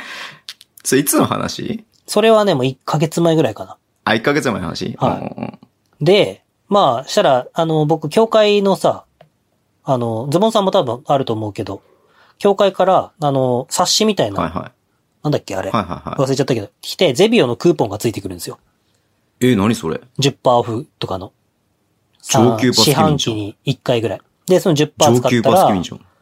結上局級バスケミンじゃん5%、5%のあれで、上級バスケミンじゃん。上級バスケミンにはね、あの、反応しないように僕できてるから、AI が。 反応したけどね、今 ね。はい。で、1万2000円ぐらいの場所なんですけど、うんうん。 10%引かれて、5%引かれて、1万円するかしないかぐらいへえ。まで下がって。で、ラッキーと思って。で、まあもうな、ないんで、出てないんでね。いや、ドンチッチ伸ばして手に入れてしまったと思って。うんうん、ちょっとルンルンでね、全然履いてないんですけど。はい、で、フライト5あるじゃないですか。はいはいはいまああれ、が、まあもともとはバッシュの話とかもしようみたいな感じで。うんうんうんうん、で、僕はバッシしュてたね詳しくないんで、狙いくんとか教えてもらおうみたいな感じだったんですけど、うん。したら、なんとこの間、あのーフライト5でもちょっとちらっと話してるんですけど、ジョーダン34の話になって、はいはいはい。あれはめちゃめちゃいいと。おうおうおうで、僕それ買った話したよね、確かここで。うん、したしたした。で、黒買かっったたんってです言よっ。たそうね。。まうあ、ん一回も履いてないんですけど。うん、うんうん。で、なんとですよ。昨日夜中。う僕ん今日、今日6時半に起きる、仕事で6時半起きなんですけど、2時ぐらい寝れなくて。夜中、ポチポチポチポチ楽天を動き回って、僕はどれがポイント貯まりやすいかなって調べてたんですよ。 出た、ポイントの話。そう。どれで買ったらポイント一番貯まるかな、みたいな。そしたらなんとですよ。アディダスオンラインショップがセールやってまして。ああ、やってるね、よくね。はうん。で、まあ、ナイキと同じ感じなんでしょうけど、多分。うん。で、僕、アディダス全く興味ないんですけど、おうあの、石田隆樹ヘッドコーチがポッドキャストに出てもらった時にあ、あズボンさんが、そうだねアディダス石田コーチが一番良かったバッシュなんですかみたいな質問をして、うん。うん。あー、ハーデン1ですかねみたいな、優しい声で言ったんですよ。もうその瞬間から僕はずっとハーデン1を検索しまくってたんですけど。まあ、もちろん売ってないですよ。どんな場所なんだろうみたはいいはいはい。ハーデン1は、もうね、モデル、モデルとしてだいぶな。前のもそのだうから、。ね。今、ファーデン。ン4なんですけど。はいはいはい。そしたらですよ。なんと、1万2000円ぐらいのバッシュが全部50%オフぐらいで売ってて。はいはいはい。アディダスオンラインで。で、うんうんハーデンステップバックっていう、なんかハーデンモデルのちょっと安い版みたいな。ハーデンは履いてないんだけど、はいなんかハーデンモデルナをンちょバっとリングモデルじゃないやつね。そうそうそう冗談でもあるよね。うんうんうんみたいなやつをね、売ってて。うん。でそれが5000円ぐらいかな。でね、裏に、なんかハーデンの顔が、足底に書いてある、何それ、キリストの踏み絵みたいじゃん。みたいなバッシうんュ。があって。うん。で、もう一個僕、ドノバン・ミッチェル好きなんですけど、はいはいはい。ドノバン・ミッチェルのシグネチャーモデルのナンバーワン。あーイシューワンツの。あれかっこいいよね。そう、んあれ。かっこよくて、これかっこいいと思って。それ7000円だったの。ええ、安い。で、なんとですよ。あ、で、もう一個。あのー、リラードの新しいモデル。はいはいはいはい。デイム6。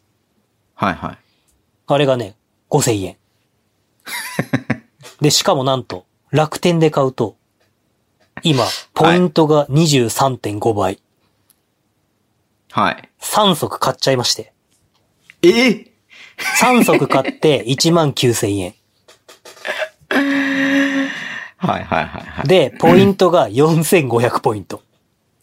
ええだから実質ポイント分をまあ割引されたと考えると、はいはいはい。一足5000円しないぐらいでうんうんうんうん。 3足買いまして、はい。シグネチャーモデルをはい。履く予定はありません。はい。足いくつあるんですか宮本さんって。あ、うんとね、は、8個か10個か。じゃあちょっと足んないんじゃないの逆に。いやでもアディダスちょっと履いてみようって、うん。たいなーって思って、あれだったんで。うん。まああんま履く機会ないんで本当にあれなんですけど。僕ね、へー本当集め始めると、凝り始めるとダメなんですよね。お金別にあるわけじゃないんですけど。すごいなぁでも、こんなにさ、シグネチャーモデルが安く買えることないんで、うん。しかも、その、ドノバン・ミッチェルのシグネチャーモデルもかっこいいし、うん。で、あと、ハーデンステップバックもね、そのハーデン後ろに書いてあるやつが結構かっこよくて僕的には。はいはいはいはい。で、あとデイム6、なんかデイム6は狙いくんがめっちゃ気になってるっつってて、めっちゃいいバッシュっぽいみたいなってうーん。言ってて。なんで。まさかアディダスのバッシュを履くって人生で履いたことなかったんで。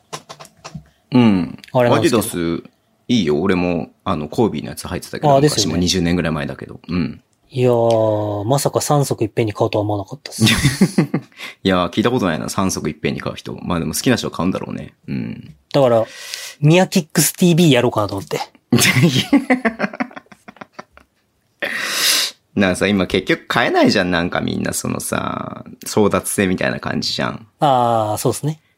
あれがなんかやっぱ嫌なんだよね。なんかそれでなんかもう、チレアものケットのみたいな争奪、そう、うんチケットの争奪戦で結構俺心すり減らすのにさ、なんか靴とかなんかその服のことでなんかそうすり減らしたくないような気持ちよっていうのはやっぱあるよね。いやいや、僕はポイントをどうやったら一番貯まるかって考えるだけの余裕そがあれりまはしたよ。すごく、それはすごくいいなと思うだから。うん。いやでもまさか5000円でアディダスのシグネチャーモデルの場所変えるとは思わなかったわ。ハーデンだけはちょっと違うけど。そう後で色、色教えといて被らないように俺もなんか買うの検討するわ。あ、わかりました。なんか31日までね、アディダスがセールやってるから、めっちゃあ、そん安いでなすだ。いぶ先までやってんだ。ええ3000円ぐらいの場所もあったし。はい。頑張ります。じゃあ僕もちょっと見てみます。はい。っていうことで、まあ、もう本当にエンディングに行ってもいいかなって思ってるんです けど、とりあえずニュースに行きましょうか。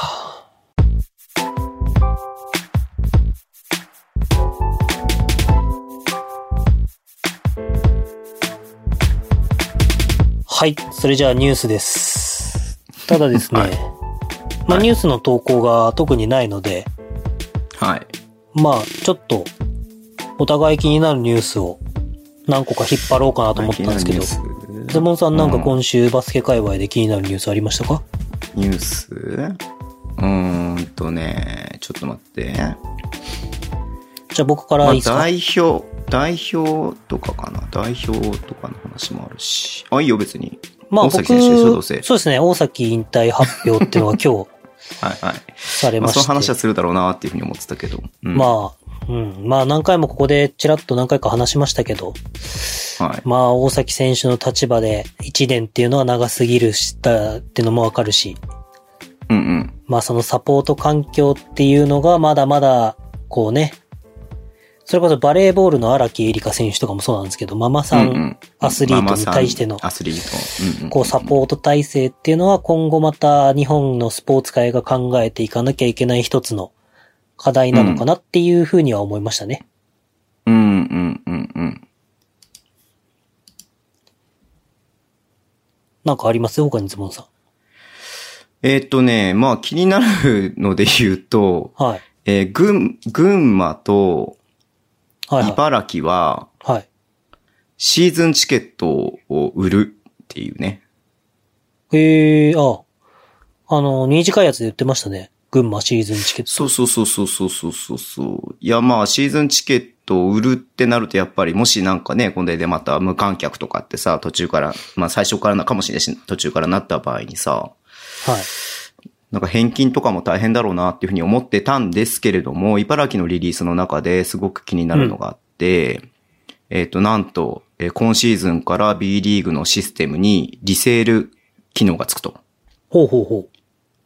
なので、まあ、要はね、あの、買ったけれども行けなくなっちゃったとか、うん買ったけれども、この席を他の人に売りたいとかっていう機能がつくんだなっていうのが、まあ、なんかしれっと茨城のリリースで出てたんで、はいはい。だまあ、そういったことを考えれば、まあ、シーズンチケット売ってもいいのかな、みたいなのはあるよねっていう。まあ、返金とかはどうしても、無観客の返金とかは対応できないだろうけれども、うん。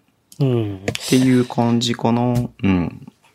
はすごく、なんか、こなんか、僕ごめんなさい、そのリリース見てないんであれなんですけど、う、うん。例えば C1 系買ったらなんか今までにない特典がこの年だけはあるとかいうのはないんですかいや、ないと思うよ。普通にないけ C1 ど系なんですかそう。でも、あの、その、要は C チケってさ、要はその、例えば2018、19シーズン C チケ持ってたら、うん。 19、20シーズンは、まあ優先的にその、同じ席を確保するかどうかっていうのができる。自分の席としてね。はいはいはい。うん。ただ今期に関しては、その、レイアウトとか多分めちゃくちゃ変わると思うんだよ。うん。席数が少なくなったりとかするから。はいはいはい。だから群馬なんかの、あ、群馬じゃない、茨城のリリース見ると、あれ群馬かな群馬のリリースかな見ると、えっと、なんていうのもう、そういう先行みたいな、優勢みたいなのはなくて、うん。売ります、はい、どうぞみたいな感じの、もう、もう本当みんな同じスタートから売り出すみたいな感じになるみたい。へえ。継続っていうのはできないみたいな感じになるよね。まあ、みんなそれは仕方ないよね。レイアウト変ゼわロっちゃか。うかららね。まあそうっすよね。そうそうそうそうそうそう。じゃあ、群馬とかに関しては、極力入れ、入れる前提というか、入れる方向で、舵を切っいてや、とまあ、かみ、まあ、それでも、まあ、リーグの方針とかもあるだろうから、島田さんはさ多分今その、あの、ん政府の方針に従うって言ってて、うん。なんか B リーグ開幕するまでにはおそらく 50%OK みたいな感じになる予定だから、うん50%、その政府の方針で50%でいくっていうみたいなコメントを出してたから、そう、だから、そ逆れに言がうとね、こう、その方針でいくと C チケを持ってる人は必ず見れるってことですよね。その、多分。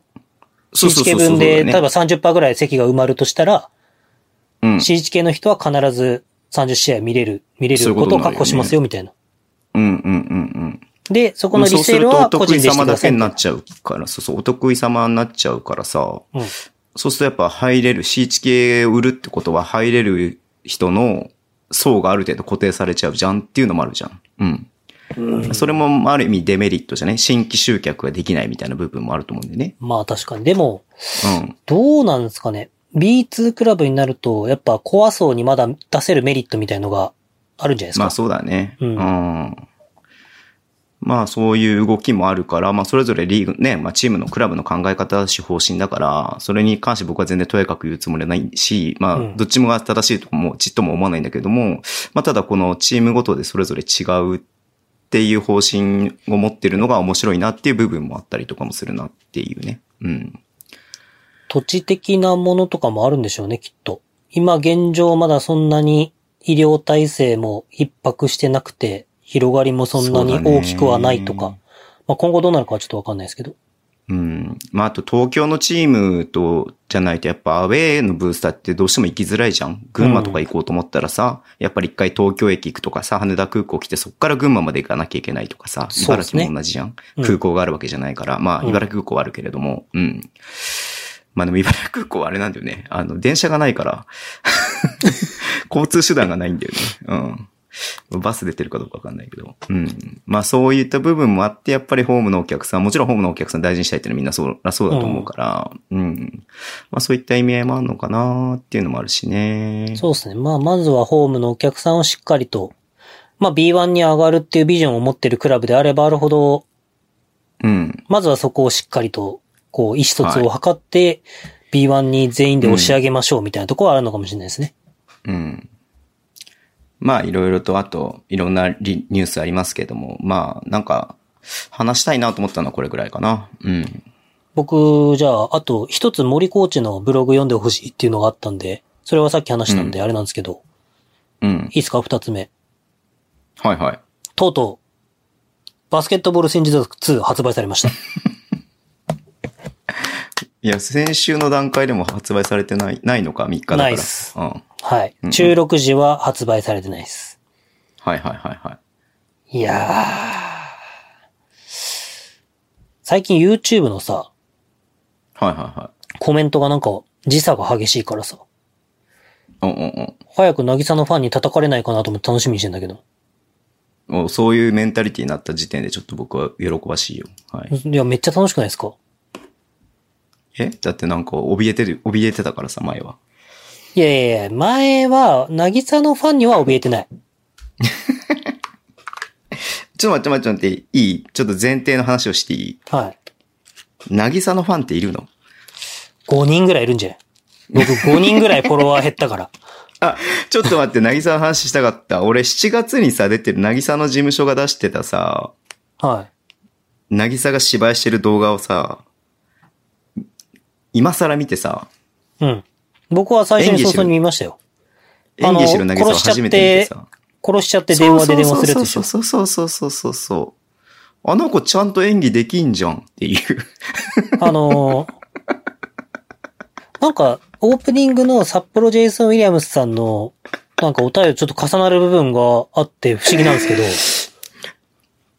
ちゃんとできんじゃんっていうのがあったよね。や、俺そうのな中んですよで。。できるんですよ。うんいや、うん。僕、結構、なぎさが出てる、ちょい役とかでドラマとか出てるんですよ。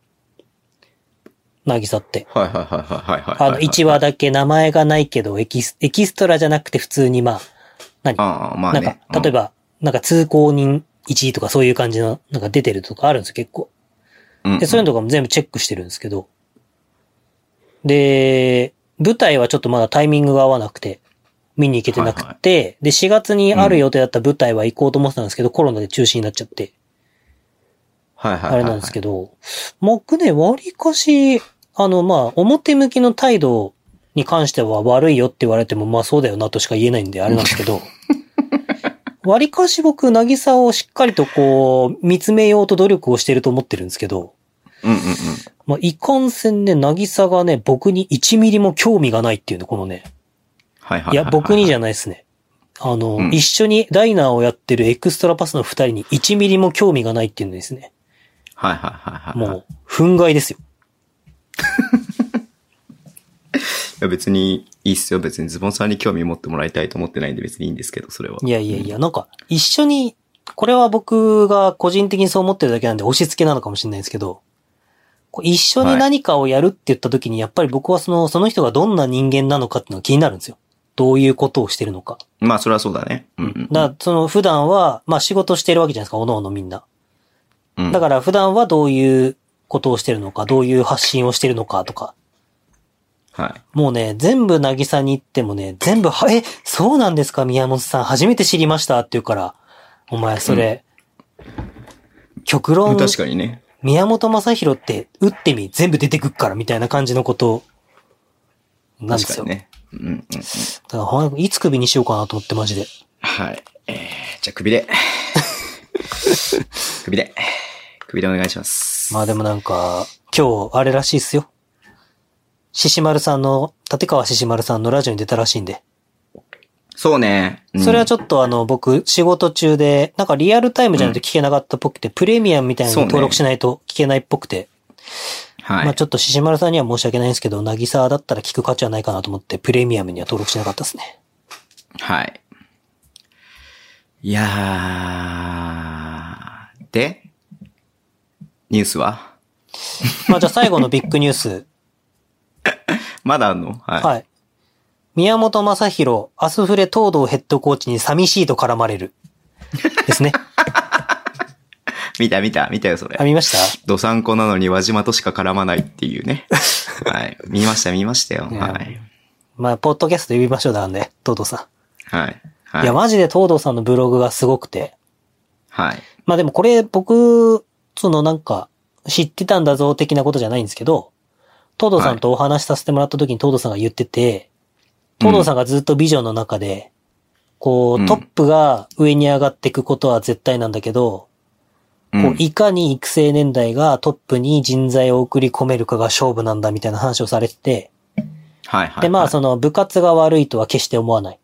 でも、うんうんうん。部活の、こう、良くないところ、いいところ良くないところって絶対何でもあるじゃないですか。そのうん良くないところを、こう、ユースチームが破っていかなきゃいけない。うんうんうん。で、まあその下にいる U15 の岩井定健ヘッドコーチが今度 U18 が多分できると思うんですけど、そのうち。うん。うんまあ、なんで22年とかまでには作らなきゃいけないみたいな確か B1 とかの規定があるはずなんで。うんうんうんだから。それで、まあ、岩井コーチがそこを東堂さんとコミュニケーション取りながらやってるんですけど。まあもっと言えば山野代表と東堂さんがやっぱりビジョンを共有して、それを落としてってっていう感じでやってると思うんですけど。だから本当にこう、いや、その通りだなっていうふうにしか思わないというか。で、それをちょっと前にそういう似たような話を東堂さんの口から聞いてたんで、うん。いや、じゃあ僕も、じゃあそういうものを何が必要なのかっていうところとか、どういうふうなことを考えてトップチームがトレーニングをしてて、クラブができて U15、U18 が育成されているのかってことを伝えていかなきゃいけないなって思って、まあ、発信をしてるつもりでもあるんですよね。うん。ただこれもう、トドさんに寂しいって言われちゃったらもっと言わなきゃダメだなと思って。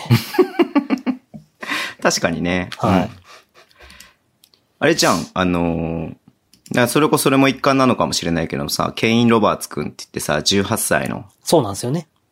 特別指定だと思うんだけれども、はい NCWA に挑戦するっていう前提で、まあ、ね、あの、アスフレ入りをした選手とかもいるからさ、うん。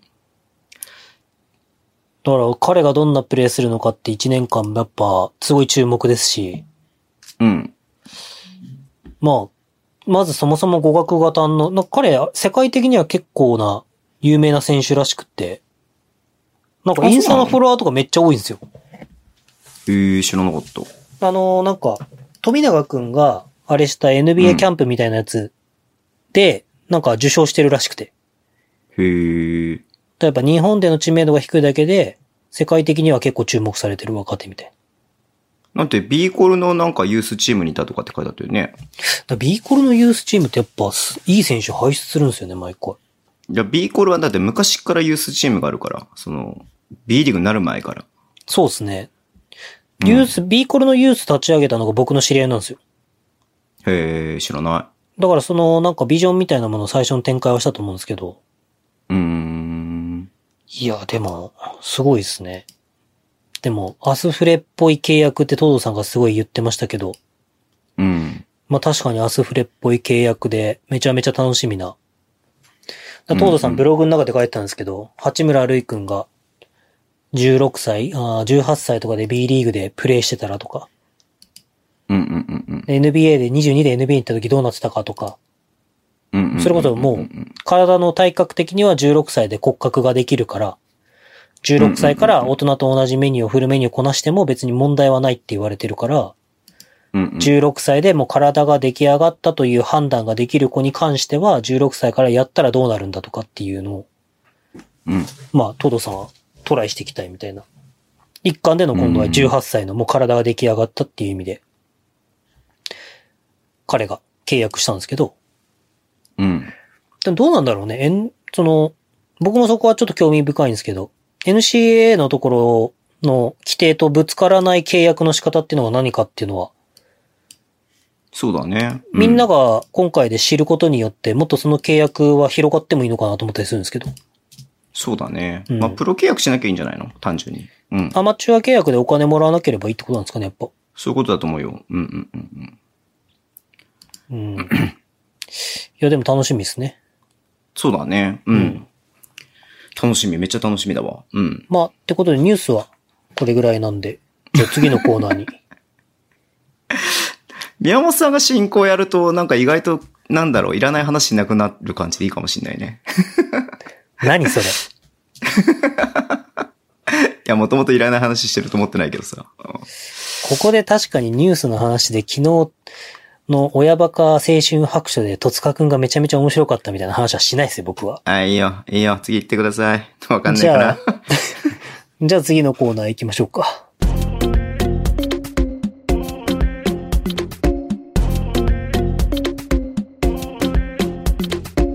最強外国籍列で、助っ人ね、助っ人外国籍列伝ね。うんはい。ははいい。。最強ん助っ人。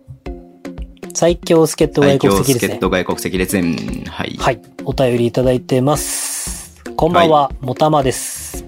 おう今週はありがルとうございシますアス・デイビスについて投稿です。ほい。 2メートル3センチのセンターフォワードで、いすゞ自動車ギガキャッツの黄金期を支えた好選手。はい。 98年から2002年までの5年間で4年間ベスト5に選出され、またすごっ99年にはシーズン MVP を受賞。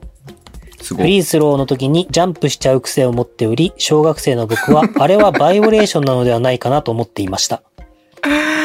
佐古健一が面白い高橋マイケルとルシアス・デイビスに交互にパスを供給していく5つのオフェンスは当時の日本リーグでは止める術がなかったと記憶しております。へルシアス・デイビスはすごかったですね。僕もでも、すごかったっていう記憶しかないです。へ正直。ーこの頃は、このイスズがいた頃っていうのが正直僕ごめんなさい。イスズが消滅しますって言って初めてイスズの自動、あの、バスケを見たんで、ーなるほど、なるほど。はい。その当時小学校高学年とかで、別になんか、日本にバスケがあるとかっていう感覚なかったんで、ああ、確かにね。そう。ん僕もうんね、うん小4ぐらいの、なんか、あ学年終わるときになんか夢とか書くやつよくあるじゃないですか。うん。あれにプロバスケ選手になりたいって言って書いたら、普通に小4の時の先生に日本にプロバスケ選手はいませんって書かれたからね。スラムダンクみたい じゃん。なんてこの先生夢のない先生なんだってすごい思ったことをね。じゃあ今から目指してその先生にもうさ、あれじゃないもう、乗りましたけどって言えば言えじゃん。言えばいいプロバスケ選手になりましたけど。乗りましたけどって。先生、うんプロバスケット選手になれなかったんで、プロブースターになりました。つって。好きだね、プロブースター。 はい。ルシアス・デイビスですよ。はい。まあでもこれはもう、もうルシアス・デイビスのことを聞くっつったら、栗野城アシスタントコーチに聞きましょはい。う。電話が繋がっておりません。はい、以上です。はい。はい。全く期待してませんでした。今大丈夫 です。はい。でも、どうなんですかねこの頃の外国籍ってめっちゃいい外国籍いっぱいいた記憶あるんですけど。おーお金があったんかねどう、どういうあれなんだろう、ね、企業だからお金があってバブルの最後みたいな感じだったね。だからあこーなるのほどね90年代後半の、あの、今の WJBL うんうんうんもめちゃめちゃ世界から高選手を連れてきて外国籍とかがいてすごかった時代。おーで、アトラランタオリンピックはじベスト8まで行ったりとかしたんで確か。うんうんうんうんやっぱ企業にお金があった時代なんでしょうね。部活動にお金を入れれた時代。うん。まあ実際、伊豆自動車は廃部になっちゃうわけで。そうだよね。うんん。それこそ、それこそバブルの流れでしょそういうのも。うん。だちょうどあれですよ。横浜フリューゲルスが亡くなるみたいな時ですよね。ああ、時代は F マリノスになった時だ。 98天年皇の杯で天最後優皇杯勝でした最や後。つでしょそうそうそうそう。んんんうんうん知ってますよ、そのぐだらかいらは一つこ僕だっのてスポーツ、日本スポーツで時代がこう動いたっていうか、企業スポーツっていうものの限界が一つ来た時代がこの辺のに90年代後半からなる2000ほど年ね前半ぐらいですよね。すごいね。この95年、96年、佐古さんが MVP で、もちろんイスズでね。うん97年、高橋マイケルがイスズで、えー MVP。で、その次の年の98年がルシアス・デイビスがイスズで MVP ってことなんで、4年連続でイスズの選手が MVP 取ってね、この時。そんなんも、織茂さんは腹渡煮えくり返ってたでしょう ね。なんで俺が得点王なの織茂にさんが MVP じゃねえんだよみたいな時あったでし活ょうね、きっ躍とするのは、このちょっと後ぐらいなのかな ?MVP とか取るのは。そうっすね。めちゃめちゃ尖った眉毛して、めちゃめちゃシャキーンって伸びた髪の毛して、金髪で。森本さんのさ、ラスト、ん97、97じゃない、27年目の、97年目って何年バスケしてんだろうね。27年目のラストダンスはい。のさ、あの、高校時代の写真が出てきてさ、はいはいはい。で前言ったかもしれないけど、僕の高校の顧問って織本さんのさ、その、まあ、ああ顧そう顧ですね問で、あの、その、なんか映像で出てくる先生は違う先生なんだけれども、はい。写真で顧問が載ってて、出ててさ、 ちはょっと思わず笑っちゃったんだよね。い。顧問は面影ありました、やっぱり。いや、全然面影ありますよ。まあ、単純先に。生はあんま変わんないか、それぐらいの年齢だったら。うあんだって、俺と織もさん10個しか違いないから、あ。 10個、10個だよね。10, 10年、僕が知ってるその顧問の先生の10年前の写真だからさ。うんいやちょっとなんかもう、あ、懐かしいなと思ってちょっと笑っちゃったよね。うん。でもすごいっすまあ、よ織ね。もさんにその話をしたら、殴られた記憶しかないって言ってたけどね。いや、そんな時代もありましたね。ありました、ありました、そんな時代も。受けるよね。 いや、受けますよ。じゃあ、まあそんなこんなで、はいはいはいはい。最弱外、助っ人外国籍列伝。なんですちょっとドラえもんっぽいの。いや、ごめん。あのー、列伝みたいな。 NTR でニャオさんこがんに、ゃくこんにゃくみたいな。うん NTR でニャオさんが井上陽水風でやってたのをちょっと、 そこまで勇気が湧かない。あれ、井上陽水の真似をしようと思ってやってたわけじゃないけど、だろうけどね。あれはトニトニさんの真似をしようとしてああなってるでしょそうでしょ。井上陽水のやつでしょ。うん。えー、最弱外国籍列伝への投稿です。こんにちは、はこんばんは、エリゴーです。はい。それでは行きますか。今週の最弱。シルベスター・セイ。 2メートル6センチ、102キロのフォワード。ほいほい。 2012-13シーズンに秋田に途中加入。当時秋田はは八王子高校出身。高校時代に名を馳せたエルハジワドゥと契約していましたが、平均プレータイム7分、3得点うん 2, ラ2リバウンドと結果を残せず契約を解除。厳しいね。その後練習生としてチームに帯同。帰化も噂されましたが、怪我やら何やらの影響で秋田のクラブチームで1、2年プレーしました。もちらみ見てたな。その代わりとして、インサイド、アウトサイド両面でプレーできるシルベスター・セイと契約しました。ストローンって言っちゃ言っちゃいそうだな。富樫をシルベスタ・中、スタローン。うん、あ、スタローンか。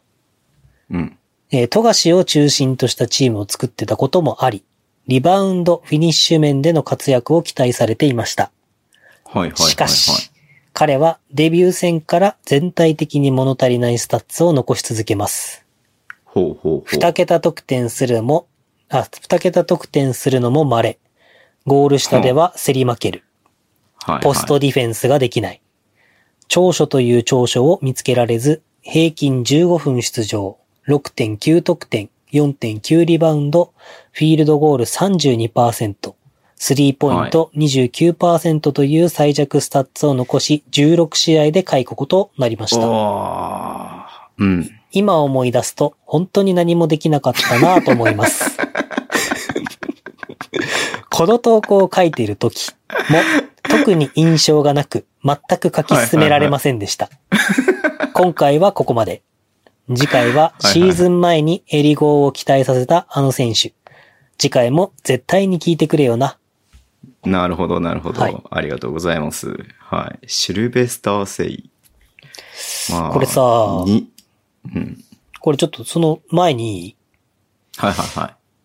最弱外国籍列伝って話をツイートしたら、新州の栗野コーチが、なんすかそれみたいな絡んできて、はい。い、やー、つって、ちょっと怒られんじゃないかなと思って。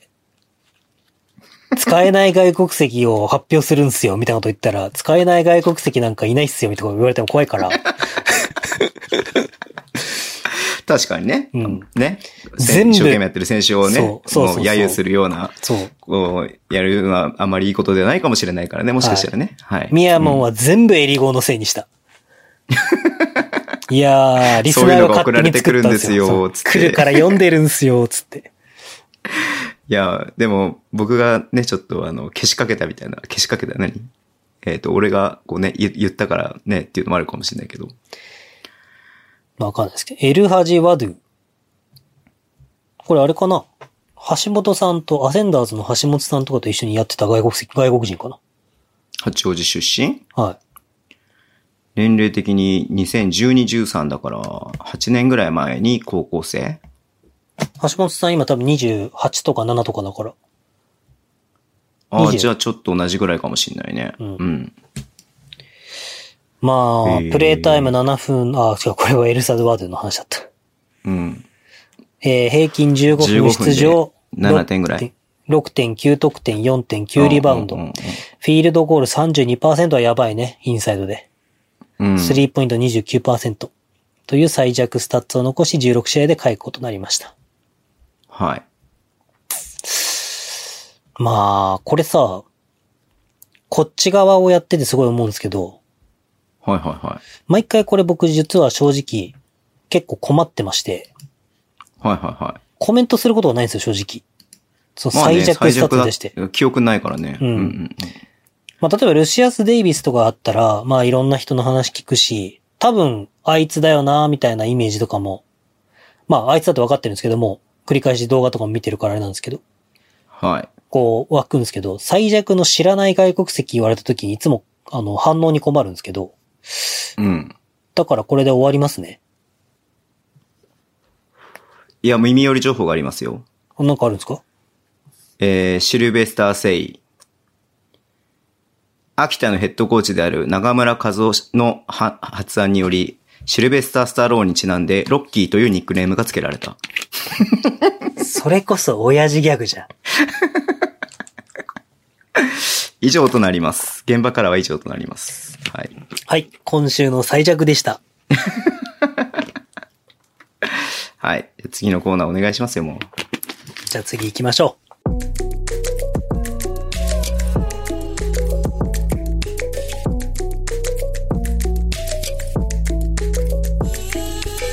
ピックアップゲーム出た井上陽水。似てるかはわからないけど。似てないね。どっちにも似てないね。はい。えー、今週から始まりましたピックアップゲームのコーナーですね。はい。で、今週は、えー、開幕シーズン16、17の、えー、3円ホームの3円対川崎の開幕戦ですよね、あれは。そうです。開幕戦ですね。B リーグの開幕戦ですね。はい。はい。皆さん、見てきましたかズボンくんちゃんと見てきましたか見ました、見ましたお。宮本さんは見てない偉いでみすねたいですけども。はい。宮本さんはですね、火曜日の YouTube の収録のやつがですね、奇跡的に月曜の昼に終わりまして、はい。終わったーと思って考えたら、今日ピックアップゲームってあるんだと思って、うん。もうお先真っ暗感でしたけど、ちゃんと見ましたよ、一応。ああ、お、偉い。で、まあ、結果から言うと3円が勝ったんですよね。そうですね。うん。確かに覚えてるわ。思い出したわ、あれ見て。うんうんうん。なん。か、あのシーズンって、うん。あのー BJ 対 NBL みたいな構図でぶつける開幕戦で、最初ね。うん。それこそ琉球対アルバルクのホーはムい開幕戦、あ、ホームじゃない、あの、代々木開幕戦があって、各地でなんか BJ 対、あその、うだね NBL 系でぶつけたみたいな。秋田と宇都宮みたいなね。あ、栃木、うんあ、栃木か。うん。でしたね。うん。ズボンさん、まあどうでしたそうね。まあ、結果から言うと70対72で3円が勝ったっていう試合でして、はい。で、まあ、展開としてはね、ずっと3円がリードしてて、うん。 4クォーターの残り1分で、いや、初めて川崎がリードして、はい。で、このまま押し切るかなと思ったら、最後、たわったりシュートが、えー、ショット、スリーポイントを決めて逆転して、はいはい。で、残り7秒ぐらいだっけうん。で、川崎ボールだった。あ、5秒か。5秒ぐらいで川崎ボールだったんだけれども、まあ、最後のショットがブザービーターならずということで、川崎が敗戦になったんだけれども、まあ正直川崎が負けると思わなかったなっていう印象を思い出しました。そうね、僕はほら、え三栄まあが勝ったんだ当時のみたい、当時のあれはわかんないけれども、はい。なんだろう、これ今の川崎と、ね、その、しそれこそ5年前の川崎し、あ ?4 年前の川崎か。うん。を比べて話すのはナンセンスかなっていうふうに思うけど、やっぱどうしてもそういう目線で見てしまう部分があるじゃないですか。はいはいはい。はい。で、まあ一番最初にお思ったのが、まあ試合の展開見てて思ったのが、うん。まあこのシーズン、ファジーカスが得点王だったんですね。はいはい。で、まあ、ファジーカスがなんで得点王、このシーズン得点王だったのかがよく分かったなっていうふうに思った。あー。でもファジーカスも、なんか進化してない感ありましたよね。うん、つ、辻がいないっていうのもあるかもしれないけれども、うん。もう逆に言うとファジーカスしか攻めどころがないみたいなうん、うん、うん。何言ってるんですのを感じたんで、そう、だかから、ジェフ・マードゥいるじゃないですか。まあジェフ・ママドゥはい。まあまあ、まあ、でもファジーカス、結果的に29得点ですよ、この試あ合。の伝説の栃木とのファイナルで靴紐結んでターンオーバーにつなが るっていう。もうまあ、それはちょっと、その話もちょっとあ後でちょっとしたいなっていうふうに思ってるんですけれども、はい。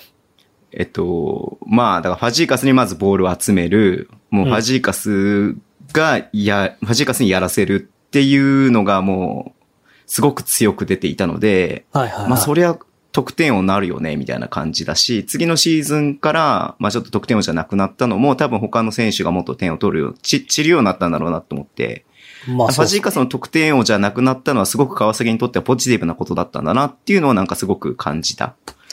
そうですね。ちょっうんとだ、ってファジーカスしかないんだもん、攻めるところが。それ、それと関連するお便り来たんで、ちょっと読ませてもらいますね。ああ、はいはいはいはい。えー、こんばんは、もたまです。はいはい。 2016年の川崎アット3円の開幕戦に投稿です。はいはいはい、はい。川崎目線で投稿失礼いたします。もたまさんって川崎ファンなんですかねどこファンってどもとこなものさん、栃木じゃない栃木。栃木か。うんうんえー率直に昨年、まあ、この前年ですね。NBL 王者の川崎が BJ の相手にダブルスコア近い差がつくのではないかと思っていました。うんうんうん。まあ、で、見た結果、えー、箇条書きで書いてるんですけども、うんえー篠山がただのプレイメーカうんうー、ん藤井がどこにでもいるようなバックアップガ ード、辻が不在でアウトサイドの脅威が皆無、春山、長吉のプレーでの存在感が皆無、あれ名越出てなくない、出てますよ。あの、バックアップのセンターで出てますけど、あの、ジェフ・ママズが、ファールで込んだ時に、あー長吉が出てくるんですけど、そっかそっかそっか。あの、これ先に言っちゃいますけど、あの、長吉だけじゃなくて、野本もインサイドでいるんですよ。そうだよね。うん。あのね、奇跡のね、この、まあ、これ悪口みたいになっちゃいますけど、うん。あの、今だから言いますけど、この奇跡のね、日本大学が、日本の大学が作った前が空いてるのにドリブルしない症候群に陥ってるこの二人ね。あー、なるほどね。うんうんうんうん。いや、ドリブルしてレイアップ行ったらレイアップ打てるからみたいなとこもドリブルしないみたいな。長吉が出てるのことすらなんかもう き記憶ないわい。や、多分ね、そ野ん本ぐはら出てい、たなと思ったけど。うん。そんぐらい存在感ないし、あの、うんう僕、んちょっと申し訳ないですけど、春山ケビンに関してはマイケル・パーカーに見えました、た だの。3番来てたから。あそんぐらいそうだね春確か山に、春山ケビンだっていうイメージが湧かなかった。うんうんうんうん。な、本当になんか、そこにいた人みたいはいはいはな。い。、で、ちょっと色黒目、えーうん。スキンヘッド、3番、あれマイケル・パーカーって川崎だったっけみたいな。あトヨタにはいたけどね、みたいなね。うん。はい。で、最後、ファジーカスが今ほど他の選手を信頼していない印象。あー、なるほどなるほど。確かうんうん。ね、これ、こんな感じのことはね、ファジーカスの本に書いてあったような気がしますね。あー。まあ、信頼してなと。いとかじゃないけど、なんか自分、うん。自分はこうやらいなうきゃこみたといを、なねそうそう、なんか、。うんうんうんうんうん。で今の川崎とどうしても比べてしまうので、開幕戦ということもありますが、ネガティブなポイントばかりが目立った試合でした。そうだね。なんとういうか、上手い人が集まった企業チームのような印象。んうん、裏を返すとあ B リーグになってプロ化したからこそ、篠山を日本代表にするポイントガード、ん日本を代表するポイントガードになり、藤井が無双し、春山長吉が京都で主軸になるまで成長したと思い、考えさせられる試ー合でした。あーなるほどね。なるほどなるほど。うん。まあ、ズボンさんのイメージと、イメージっていうか、言ってることのリンクするところがたくさんあると思うんですけど。そうだね。だからその、 口の山がさ、ただのポイントガードって言ってたけど、俺それすごい思って、うん。なんだろう、本当なんつうの、いわゆるさ、なんつうの、その僕が中学生の頃におす教えてもらった、はいはい。ポイントがらガードらしいポイントガードみたいな。右から来たパスを左に流す。そうそ戻うってそうそきたうパスまをずハイポストに入れるみたいな。まずパスを選択して、で、ダメならちょっと動いてパスをして、みたいな感じ。なんていううの、んその、ドライブするとか、なんかシュートに行くっていうことよりも、まずパスするとこを探してるような感じがしあれでて。しょ右のウィングに落として、その選手が、まあ、例えば、長谷川とかなんですけど、とか、ワンオンワンを狙ってて、ダメだと分かったら、ちょっとケアして開いて、ボール戻して、で、うんツードリブルぐらいついて、逆サイドに飛ばしてみたいな。そうだね。をひたすら、らやり続けるみたいな。そういう感じがしたんですけれども、あ、まあ、まあ、この話はまたちょっと後にしようか。まあ、そんな感じかな。あと、まあ、普通に3円の話で言うと、3円のショットがけ結構入ってたなっていう感じだよね。いや、これね、まあ僕は、3円が面白いって言って、確かこの3円の試合になった記そうだよ憶ねがあるんですけど、うやうっんうんうんうんぱり3円が面白くて、どっちかっていうと3円だけが、3円だけじゃないですけど、まあこの試合3円が、今のバスケットボールに近しいバスケットボールを展開してそうて、だね。うんうんで、そ、の、まあ、当時、アメリカでもおそらくこういうスモールボールみたいな感じで、3円の外国籍も3番、4番系が集まってて、まあ、うん。 5番が太田が担う部分が多い。だからそれこそうんうん、当時はオンザコートのルールが2112とか、1212とかだったんで、うん。だから、その、太田がかなり重要な部分を占めて、そうだでね。、えっ、と、川崎は、ママドゥが、あの、帰化選手だから、うん。そこ。を占めると。はい。なんですけど、これ面白くてですね。あの、当時、多分、一般人の僕らには話題にも上がってなかった、4ファクターを出してみ ました。だ今僕が、あの、検索、あ検索っていうか、あの、数字をお疲れ様でございます YouTube で使ってる数字をですね、あの僕も、はい。えっと、固定でもう、あれ、Excel で、はいはい。あの、B リーグ数の字が出るようになってんね。んそんううん。あの、V、スタッツを B リーグのスタッツとココピペすると全部出るようになってるんで、まあ欲しい人にあげるんで、はいはいあれなんですけど、はいはいはい。あのですね、川崎、この間の YouTube、なんかの YouTube で言ったんですけど、うん。どこだったっけな富山の YouTube かなってうん言ったんですけど、えー、スリーポイントが42%ぐらい打ってるんです、確か。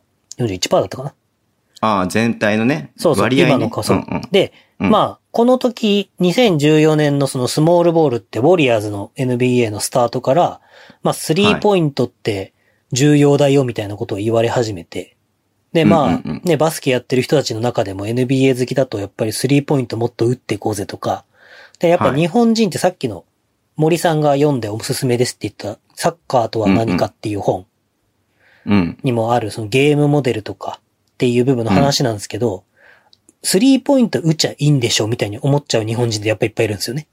うんうんうんうん。こう、期待値の考え方から、え、スリーポイントの方が2点よりも効率いいんでしょだから俺打っていいんでしょみたいな。うんうんうんうん。だか、ら、これはまあ、ま、100%, 100%間違いで、で、じゃあ、はいその実業団だったり当時の、えー NBL だったり、まあ BJ、B リーグっていうのがどうなってるかっていうと、まあ NBL は間違いなく、それをチーム内でコントロールして、より強いところはでいシュートを打ちましょう。まあだからファジーカスが目立つわけですね。うんうんうん。で、篠山が目立たないと。だから効率とかも多分よくわかっ、ちゃんと理解してない選手たちが、コーチは理解してたとしても、うん。と思うんですよ。で、この中で、えっ、と、非常にですね、まあ、いろんなチームちょっと出してみたんですよ。うん。そしたら、ポゼッション数が高い。うんうん。で、うん優勝した栃木。ああ、じゃあ川崎から行こう。川崎のポゼッションが84.69。はい。、で、決勝でファイナルで戦った栃木のポゼッションが88.27。うんうんうん。だから、この時のバスケットボールもおそらく強いチームほどポゼッション数が高いっていう傾向が出てると思うんですよね。うん。で、三河でさえ84ポゼッションがあって、おお。遅いと言われてた北海道でもポポゼッションが84.02。うん。まあ、三河も遅いけどね。うんうん。だから遅いって言われてるチームが、遅いのは多分強いって言われてるチームがポゼッション数がかなり高いんですよ。なるほどね。うん。だから栃木が88とか、多分これに続くチームがどっかに87とか86とかいると思うんですよ。うんうんうん。で、、ポゼッション数がなぜ高いかっていうと多分ディフェンスからファーストブレイクの2点。あと普通にオフボールからの、えー、プルアップじゃねえや、えっ、と、ミドルのジャンパーとか。うん、あ、と、ポストアップからのフィニッシュっうん、ていうのが多かったんで、まあその辺が増えることによって、えー攻防が早かったのかなと。だから日本人はどっちかっていうと、ファジーカスにボールを預けて、ファジーカスがバックダウンしてシュートを打って、外れたら日本人がプッシュしていく。で、ファーストブレイクでレイアップに行けなかったら外国籍に預けるみたいな。うん。っていうのがまあ、ざっくりな、当時のバスケットボール。うん。まあ、それがいいか悪いかとかいう部分じゃなくて。ただ、はい3円だけが、ポゼッションが82.76。うん。うん。割かし今に近いんですよ。ちなみに東京なるとほどなるかほ、ど今の東京とかだと79とかがポゼッションなんで確か。ええそうなんだ。はいへえ。だから、あのー NBA だとポゼッションは早いですけど、こう、うん今の B リーグの強いチームの傾向っていうのは渋谷がポゼッション多いですけど、はい。こうポゼッションをスタイルとして多くするか、ポゼッションを減らすか、みたいな。で、それでさっきのゲームモデルの話がまた出てくるんですけど、自分たちのその遂行するバスケットボールはどういうもので、どういう能力が必要で、で、それに対してゲームプラン、対相手ですね。対相手に対してどういう風に挑むか、スクリーンのフォーマットをどうするかとか、うん。みたいなことを考えるわけですよ。うん。ただ、この時は多分そういうこともあんま考えられてないっていうのがよくわかって、なるほど。とりえあえず期待値の高い人にボールを預けてシュートを打たせよう。まあ、そのならど外国籍が強いと。ず、はい。たファジーカスの復讐とは誰も止められませんみたいな。はいはいはいはい。なズボンさんが言った通りですね。だから、うあの PPP、得点効率ですね。うんまあうん、割かし高いんですよ。みんな。うーん。まあ、ちょっと北海道だけズバ抜けで低いんですけど、はいはい。あの、まあ、三河が9.0.978、まあ、ほぼ1。で、えー川崎も0.995とか。あ多分これ、一だねうん、計算方法多分ちょっと違うのかもしれないですけど、多分三河は1超えてたような気がするね、このシーズン。この次だったかうーな、ん。とか。なんですよね。はで、だい。から、確実にシュートは割かし決まってるんですよね。川崎は。うん。まあ、だから強かったっていうのがあって。うん。ただ、おすっごい面白いのが、うんこの、時の、えーフリえー、スリーポイントとツーポイントの割合。うん。川崎が69.47がツーポイント。ほう。川崎のスリーポイントは30.53。はい。割合ね。はいうん。だ7本ぐらいは、10本打ったら7本が2で、3本が3。うん。うん。まあ、辻が、あ、でもこれ全体だから関係ないか、辻は。で、宇都宮も、えー、2ポイントの割合が73.58。うん。スリーポイントの割合が26.42。ほう。少ないね。そうスリーポイント。そんな中、3円3だけ。うん。 2ポイントが67.44。スリーポイントが32.56。で、この数字に関しては、今割かし平均値が、今の5年目、あ、4年目の B リーグが、えっ、と、東京のこの間出した数字が大体平均値なんですけど、65ぐらいの2ポイントが平均値で、35ぐらいなるほのど3ポイントが平均値なんですよ。で、ここに割かし近しい数字を出してるのが3円なんですね。なるほど、なるほど。うん。で、ポゼッション数も82ぐらいで、まあ、多分平均値ぐらい出してるんですよ、3円が。ただ、おこの時に関して、この時のバスケットボールの中で見ると、3円はポゼッション数を減らしてて、スリーポイントの割合が高いんですよ。うん、うん。だって、三河なんか金丸いるのに、やっぱ桜木 JR のとこが一番強いから、なるほど、ね。うん72.91の2ポイント。で、スリーポイントがへ27.09。で、北海道になると、スリーポイントシューターっていうシューターいなかったんで、ほう。 2ポイントが74.84。まあ、オリモさんがダウンスクリーン使って、ピンダウンから2のミドルジャンパーみたいなのが多かったんでう、ん、うん、うん。で、うん、 25.16が3ポイント割合。っななんるでほすよど。ていうのを見ていくと、うん。 3円って、今のバスケットボールにはめても、多分さほど違和感はないんですよ。なるほど、なるほどね。でうん。こう、この4年間のシーズンで、日本バスケットボールって本当にこの間前田さんとか水野さんとも言ってましたけど、座談会で。うん、うん、うん。ものすごい成長したと思うんですよね。はい戦術的に見たら遜色ないぐらい成長したと思うって前田さんも言ってたはずなんですけど、はいはいうん。僕もそれもそうだよなってすごい、そう、そうなんだと思いつつ、あで、それはそうかもしれないなってすごい思ったんですよね。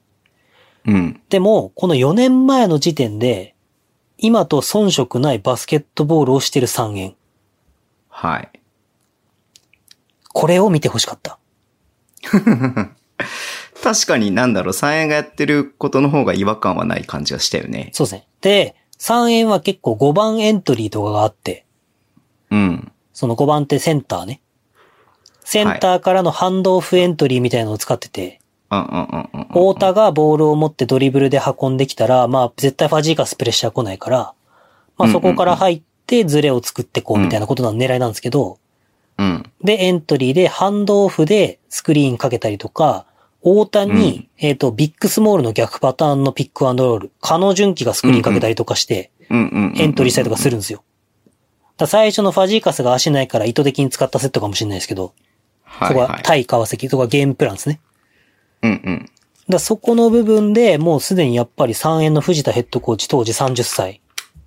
30歳ね。はい。は、まあ、その2014年ぐらいからスタートしたウォリアーズのスモールボールっていうものがちゃんと頭に入ってそれを体現してるはいっ。ていう部分。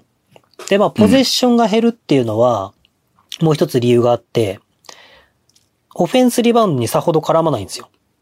うんうんうんうん。で、川崎が11.37。オフェンスリバウンド取れてるのが。うん。でも3円は9.08うん。なんですね。いや、この試合とかもめっちゃその辺が謙虚、け顕著で、うん。えー、3円のオフェンスリバウンド4本、チームでだよ。はい。えー川崎17本。うん。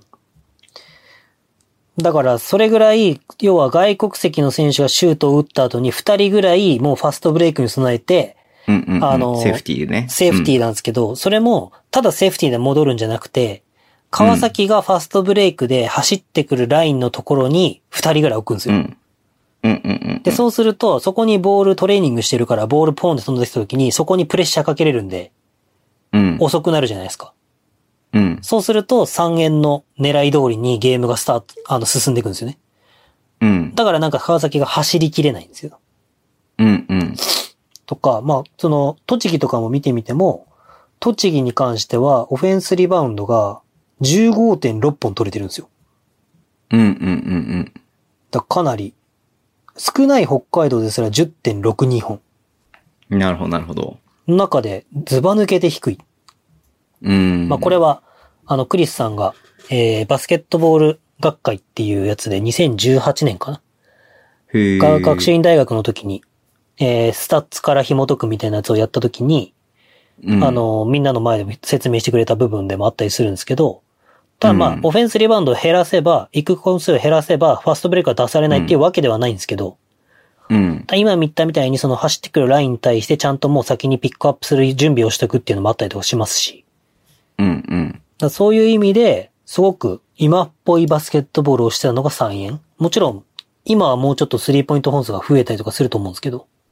はい。っていう意味で、やっぱり3円のこの時のバスケットボールは非常に価値が高かったし、まあうん何より多分藤田さんとか、えー、本郷さんとか、こうん。う、のコネクションうん。の中で、えっ、と、フォワードの3番タイプの外国籍に4番をやってもらうっていうのがうまくいってた。うん。ので、結構このハンドオフハンドオフとか、うん今の女子バスケっぽい感じのことをやったりとか、うん。多分、ばん男子バスケであんまりハンドオフって見ないと思うんですけど、手渡しパス。はい。はいハンドオフしてとか、日本人選手がスペース広げてみたいな、っはい。ていうのをすごくよく見た試合だったなっていう。うん。ただ、一個思うのが、今のバスケットボールだったら、多分もっとスペースは広げるなっていうのは思いますね。そうね。それはすごい感じたね。ただ、2インポイントをメインで使っていくっていう感じではあるから、ミドルジャンパーが増える代わりに3ポイントギリギリで待ってるっていう部分があるんですけど、トこれが今のバスケットボールだったら3ポイント1メートル後ろぐらいで待ってて、そこから展開をしたりとかパスもらってからアタックしたりとかするんで、うん。まあその辺がまた日本バスケットボールはこの4、5、あー5年、4、5年で進化した部分なんだなっていううん。印象を感じる試合でしたね。はい。なんかだから、川崎のさ、うん、いいところがあんまり見れなくて、見えなくてさ、うん、まあ、その、特に1クォーターさ、なんかこう見てて思った、は晴山ケビンもママドゥも、なんかこうディフェンスの約束事みたいのが多分、分かってないんじゃないのかなみたいな動きをしていて、多分分かってないんだと思うよ。ミスマッチじゃないや、えっと、それでローテーションをミスって、うんなんかフリーにさせちゃったりとかっていうのがすごい何回も続いてたから、で、ケビンなんかスタメンなのに7分しか出てないね、トータル。だから多分その辺があれ で、多分、あの、外されたのかなっていう感じがして、ママドゥもまあ、そのファール、ファールのこともあったのかもしれないけれども、まあ15分しか出てないんで、うんまあまあ、それはね、あの、オンザコートルールのあれもあるけれども、ママドゥの場合は。はい。だからそれでさ、この、このチームって、あの、ファイナル行ったんだよねと思ってさ、ファイナル行ったどころか、このし、このシーズン最高勝 率、49勝11敗ですよ。うん。のチームだよねと思ってさ、なんか、心配になっちゃってさ、いや、正直、うん。まあ、当時はそうは見えなかったけど、うん今、見えることっていうのってあるじゃないですか。うん。ってなると、まあ、ファジーカスが単体で得点能力が高いっていうのもあるし、はいはいまあ、はファジーカスを止めるだけのディフェンス戦術っていうのを持ち合わせてない。これ、うん東堂さんのさっきのブログの話にもなるんですけど、結う局ん、経験値がなさすぎる。い。うんだか、ら、ズボンさんが感じた、え、春山ケビンこれ分かってないよねっていう部分って、うん、うんそうだよ、分かってないよっていうことでいいんだと思うんですよ、僕は。そう。すごいだから言い方そうちょっとしてる心し配になりすぎて、うんえ、このチームで勝ったのみたいな。勝ち続けたのってちょっと思っちゃって、で、ちょっと心配になったんで、あの、ファイナルの試合ちょっと見たんですよ。ファイナルの試合も。はいはいはあの、特選ゲームでさ、うんなんか出てるから。だまあ、まあ、その、さっき言った篠山がポイントガードらしいポイントガードやってるみたいな感じだったんだけれども、はい。ファイナルのそのファーストプレイは、篠山がペネトレートしてバスカン取るところから始まるんだよね。えー、だからその、まあ、篠山自身も多分このね、最初のこの開幕なのかわかんない。この開幕はめちゃめちゃその、ちょっとなんかお気に入っただけなのかもしれないんだけれども、うん。まあその、ちょっと選手として、ちょっとそういう意識も変わったのかな、もしかして。っていうのもあるし、ファジーカスもそうそうなんだけども、やっぱね、スパングラーとのね、合わせがね、良くなってたみんな。ああ、スパングラーはちょっと合ってなかったですもんね、明らかに。そうそうそうそうそうそうそう。で、まあ、スパングラ自身も24分出て、10得点、12リバウンドってダブルダブルで活躍してんだけどうも、ん。でも結局なんかその一人でやってるみたいな感じがすごくあったんだけれども、そのファイナルの試合、まあ、全部見たわけじゃないんだけども、ところどころ見るとやっぱりスパングラーと、まあ、辻とか、藤井くんとスパングラーとか、うんうんうんえっ、、と、篠山とスパングラーみたいなのが結構噛み合ってたんで、うんやっぱそこの部分の積み重ねみたいなのってやっぱ結局大事なんだなってすごい思ったよね。それも、そうですね。絶対そうですね。まあ、うんあとは、その、ピックアンドロールっていう用語が、正直 B リーグになってから出始めたんですよ。あで、あのーこれの前の、えっ、と、学生の大会とかを見てもらうとわかるんですけど、ーうんピックアンドロールなんて1ミリも出てこないん ですね。だから、すごい申し訳ない言い方失礼ですけど、この時の学生たち、ルーキー世代、はい。はいはいはいとはい、その当時の僕がピックアンドロールについて話をしたら、多分僕の方が知ってるんですよ。正 直。確かに。そうかもれしぐならい、それぐらい知らないんですよ。やらないから。はいはいはいで、東堂さんがちょうどそのブログを書いてて、結うんう局ん育成年代でできるかどうかじゃなくて、やるかやらないかの問題が大きくて、うでん、うんやったことがあるかどうかっていうのが大大事なんだっていう。はいはいはい。で、結局、やっぱりやったことないから、できないじゃないですか。うんうん。だからできない選手を、なんでできないんだとも言えないんですよ。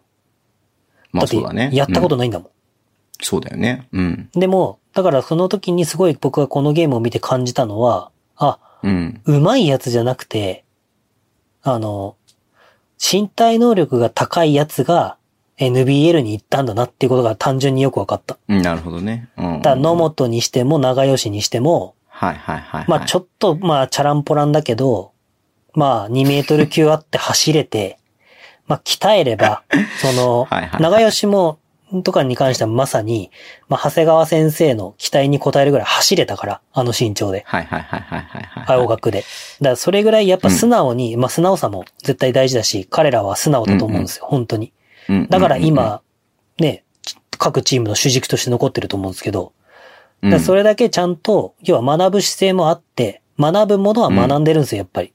でも、うんうんうんうん。それはもう、その部分で優勝するためだけに必要なことだけがやっぱり、プロっていうものがなかったんで、うん。要は大学で必要なこと、大学ナンバーワンになるために必要なこと。そしたら、大学ナンバーワンになるんだったら2メートルの走れるインサイドがいたら勝てますみたいな。うん。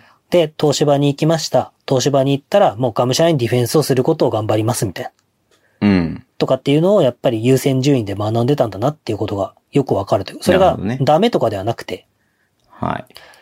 だからあんなになんかこう、野本がボールをこう、ペイントエリアのちょっと外ぐらいで持った時に、うん昔のスーファミのゲームで、なんかバクった時の、シュート打ちたいのに、なんかシュートフェイクしかしないみたいな、なんか、動きとか、しないでしょ、普通、プロ選手。しないね。うん。でも、やっぱり当時は、僕らもあれが上手いと思ってたし、ではいはいはも、いなんかその、三元さんとか BJ とかみたいに、僕 BJ、BJ は見たことなかったんですけど、あんまり詳しうくは。ん。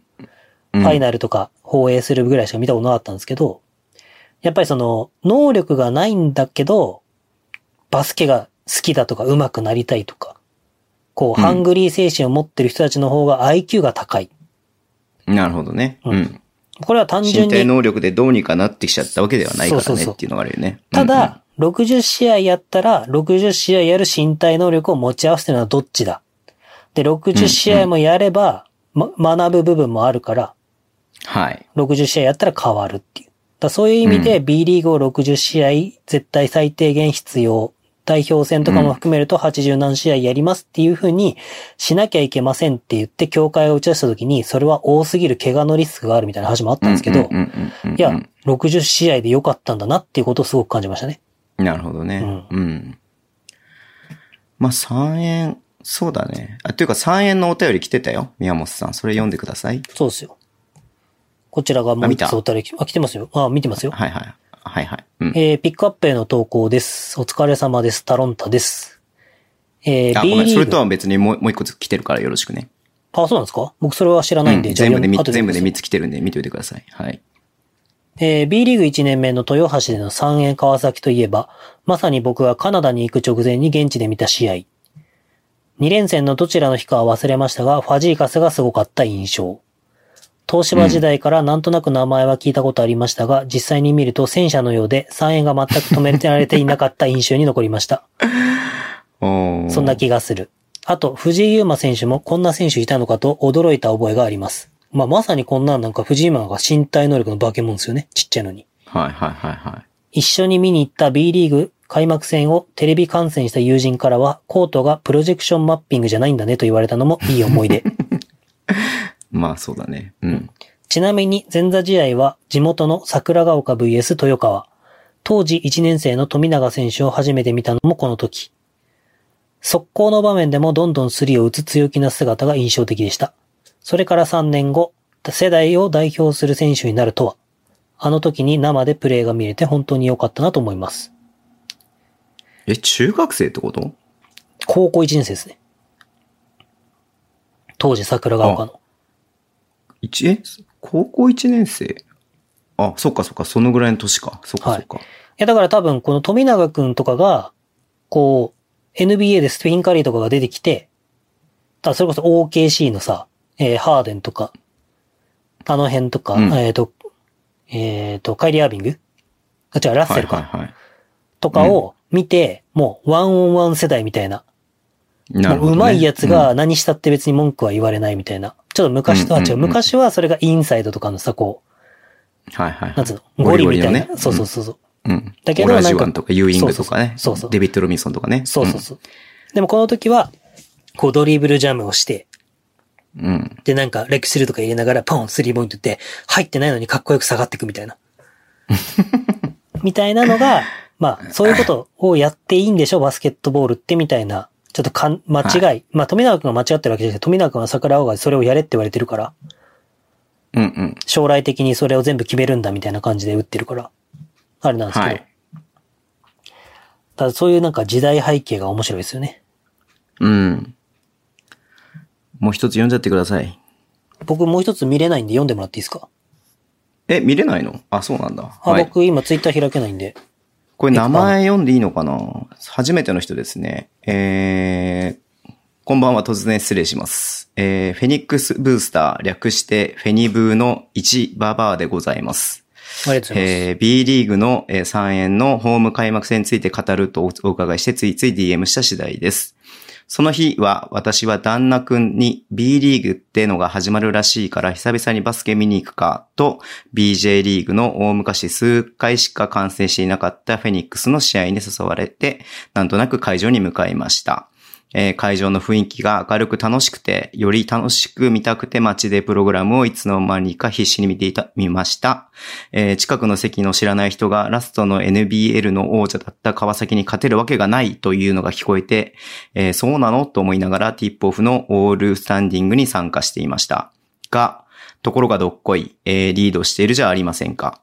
いつしかわからないなりにも一生懸命声を出して音楽に合わせて応援していました。えー BJ リーグの頃に見覚えのある選手、大口さん、えー、慎吾さん、厚さん、えー大石くん、このあたりの選手は覚えていたので、うわ、まだ活躍してるんだって、なんだか嬉しくなったのを覚えています。走るバスケが見てて楽しいという印象で、慎吾さんのバックドアなど、え、いつの間に、どこから出てきたと思ったものです。でもこの試合は何と言ってもラスト4秒弱でのシューティー、田渡シュート選手の逆転スリーにつきます。ます。えー知らぬ間に立ち上がって旦那くんとガッツポーズして、ハグして、ハイタッチしていました。えーその3にぶち抜かれ、えー私たち夫婦はその日から新米ブースターとなりました。えーその後、アウェイもちょいちょい応援に行き、すっかり B リーグの沼にはまってしまいました。そのきっかけとなった忘れない試合が、この3円と、えー川崎なのでした。遅くなった上に長々と突然失礼しました。えーもう一つ、やっぱり3円にはチルさん、えーチルドレスは欠かせません。あのユーレス、ユーロステップと最後まで諦めず、ボールステップ、ルーズボールに飛び込む、えーファイティングスピリッツは素晴らしかったです。えーファーストシーズンの愛知ダービーのダブルオーバータイムは震えましたね、というお便りだったんですけれども。名ズボン前さん読んでいいかわかんないから。名前読まなかった。はい。はい。最初から MC やんないとダメだね。そうだね。あの、ちょっと乗ってないね。カミカミになって たね。はい。ということで、このね、開幕戦で B リーグにハマったって人も、まあ確かに、あれで多分3300人ぐらい入ってたみたいだね。開幕あ戦。、そんな入ってたんですね。結構いや、で入もってるからね。ね、いや、藤田さんのバスケ見た いよ。1500人ぐらいは藤田さんのバスケ見に来たんだから。いや、それ多分そういう目線で見てるの多分札幌のジェイソン・ウィリアムさんしかいないと思うんだけれども ね、当時。はい。でもさ、あのーその宮本さんの話聞いてて、思っはい聞いてて思ったのがさ、うんまあ、言い方悪いよ、言い方悪いけれどもさ、このシーズン3円は33勝27敗で、うん。はいえー中地区2位で CS に行ってるんですよね。はいはい。で、まあ、えー、言ってしまうと、そのね、さっき、えー、もたまさんだっけその、うまい選手を集めたみたいな感じがあって、まあ、この川崎のロスターを見て、と、この3円の今の、この、このロスターを見ると、どうしても見劣るじゃないですか。うん。まあ正直。うんで、やっぱそういった、こう、他がやらないことをやっていくことによって、まあ、ランチェスターじゃないけれども、弱者、弱者の戦略みたいな感じで、なんかそう、勝っていってたんだなっていうのがすごくよく分かったんで、なんかこれ見てやっぱり、バスケは、チームスポーツなんだなっていうのも改めて思ったし、そうですね。うん。その面白いなって思ったよね。やっぱうんうーん、ここ何年かの3円はちょっと、そういう感じがうまくいってない部分はありますけど、うん。この頃の3円って、まあ、難しいんだよな。その、シュートさんがどうこうとかじゃなくて、ね、うん3円のメンバーがどうこうとかじゃなくて、こう、うん日本バスケットボールのシステムがちゃんとしてきたっていうところが大きいと思うんですよ。うんうんうん だから、失礼。うん。お、吐くか吐くか吐くかカルピス飲んだら変なとこ入っちゃった。 ?MC やりすぎて吐いたかプレッシャーに負けて。んいや、大丈夫でしょ。全然よくできてますよ。いやー、で、あの、この頃のバスケットボールって、やっぱり、まあ、東堂さんの話にも繋がっちゃうんですけど、情報がそんなにやっぱり落ちてきてないし、多う分ん、選手側も、まあ、好きな選手が NBA を見てるぐらいな感覚うんだったんじゃないかなと思うんですよ。うん。うん。で、別になんか、まあ、バスケやってたら、NBL の実業団に入れたからって言うと失礼ですけど、うん。まあ、何年かバスケやって、セカンドキャリアでそのまま働いてみたいな未来が来るっていう感じだったのが B リーグになってボンと変わった時はいにはい、はいはいやっぱりこう、バスケットボールで食べていく。バスケットボールをもっと注目させるとか。ってうんいううんプロ選手っていうなった時に、こう、学ぶ質も変わっただろうし、インプットも変わっただろうし、アウトプットの仕方も絶対変わったと思うんですよ。はい。だからこの時に3円っていうのはむしろ逆に最初っからその尖った存在だったっていうのが、こううん勝てる要因でも一個あったと思ってて、うんあ、の、尖った個性をこう整えるのが上手かったのが藤田さんと修斗さん。うん。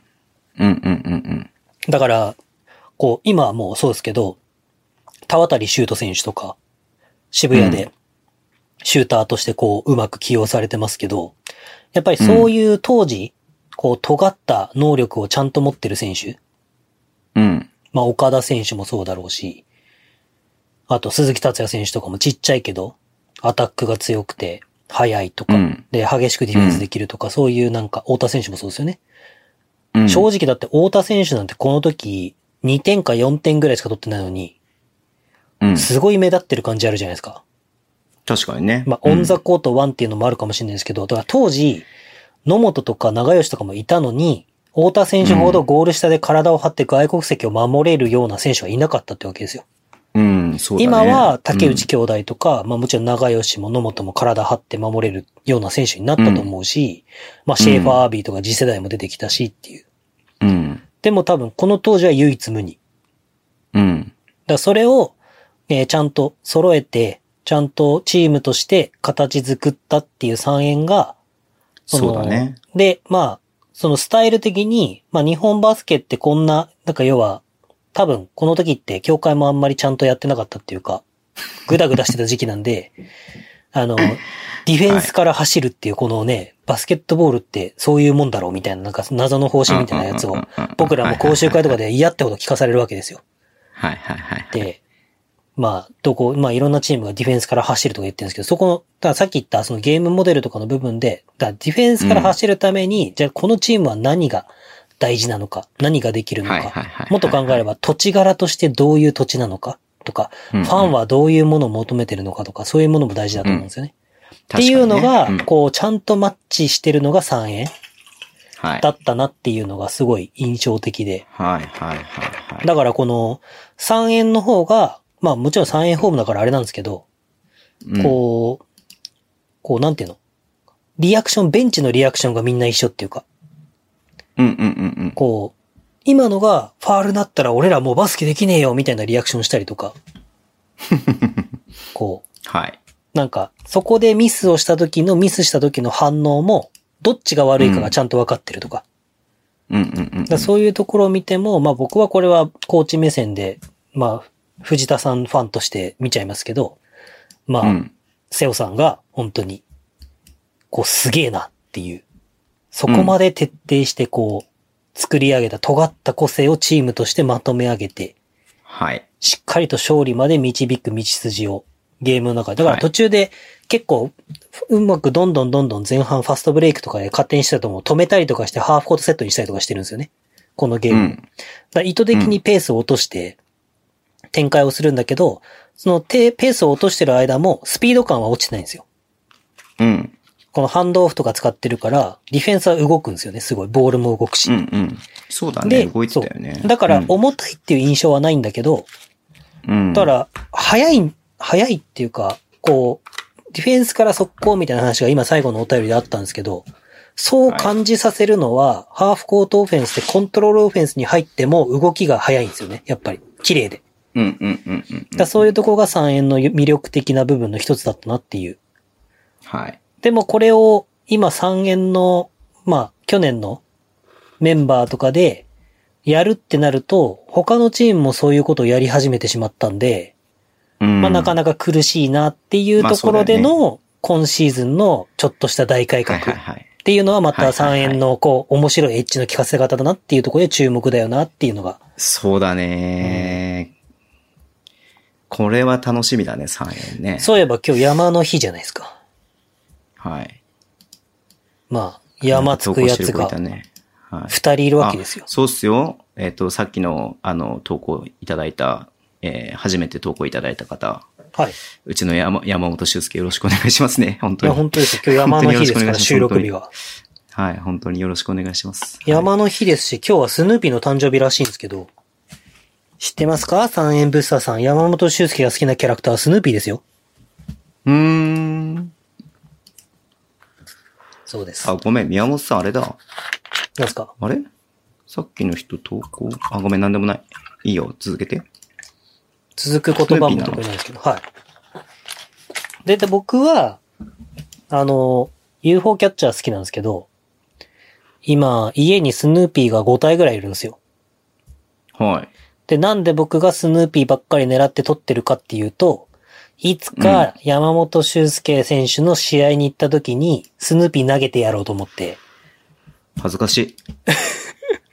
それめをっちゃ苦山ちゃん嫌が笑るい、よ、それ。それを苦笑いして撮らせるっていう。うん。あの、こう、自分の中でストーリーがある程度決まってるのを崩されるのがあんなに嫌な顔するやついないんで。やつとか言わない の。リスペクトを持って話してください、本当に。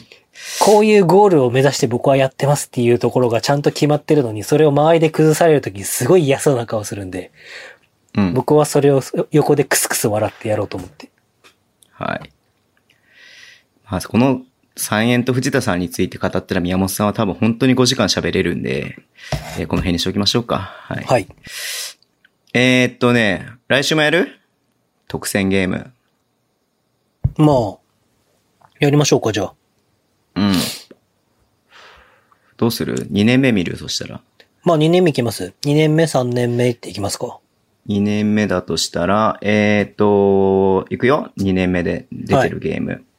えーっと、17、18シーズン、えー横浜、名古屋。はい。えっ、と、B2 になるけれども、えー、B2 のプレイオフのセミファイナル福岡と FE 名古屋。はい。えっ、と、CS ファイナル、えー東京と千葉。ああ、優勝したやつか。はい。B2 プレイオフファイセミファイナル秋田と熊本。ああ、それいいじゃん。えっ、と、17、18は、えー CS のククォーターファイナル、えー三河と栃木ああ、です。それいいじゃんっつったのが、ふ熊本と秋田えっ、と、熊本と秋田。これはもうペップだよね、ヘッドコペーップチで。すね。うん。ここのれ多分見ようと思わなければ見ないな、俺は。秋田がめちゃめちゃ強い、つのめちゃめちゃの強さで B2 を改装したときに、はい秋。田がどこの、いつの試合だったかな、アスフレに一回負けるんですよ。うんうん。で、アスフレブースターが、これ、秋田に勝ったんだからさ、俺ら、形的には最強じゃねっつって。っていなんう勝かすごい汚いこ、汚い言葉使うよ。はい。バカな子だよね、それね。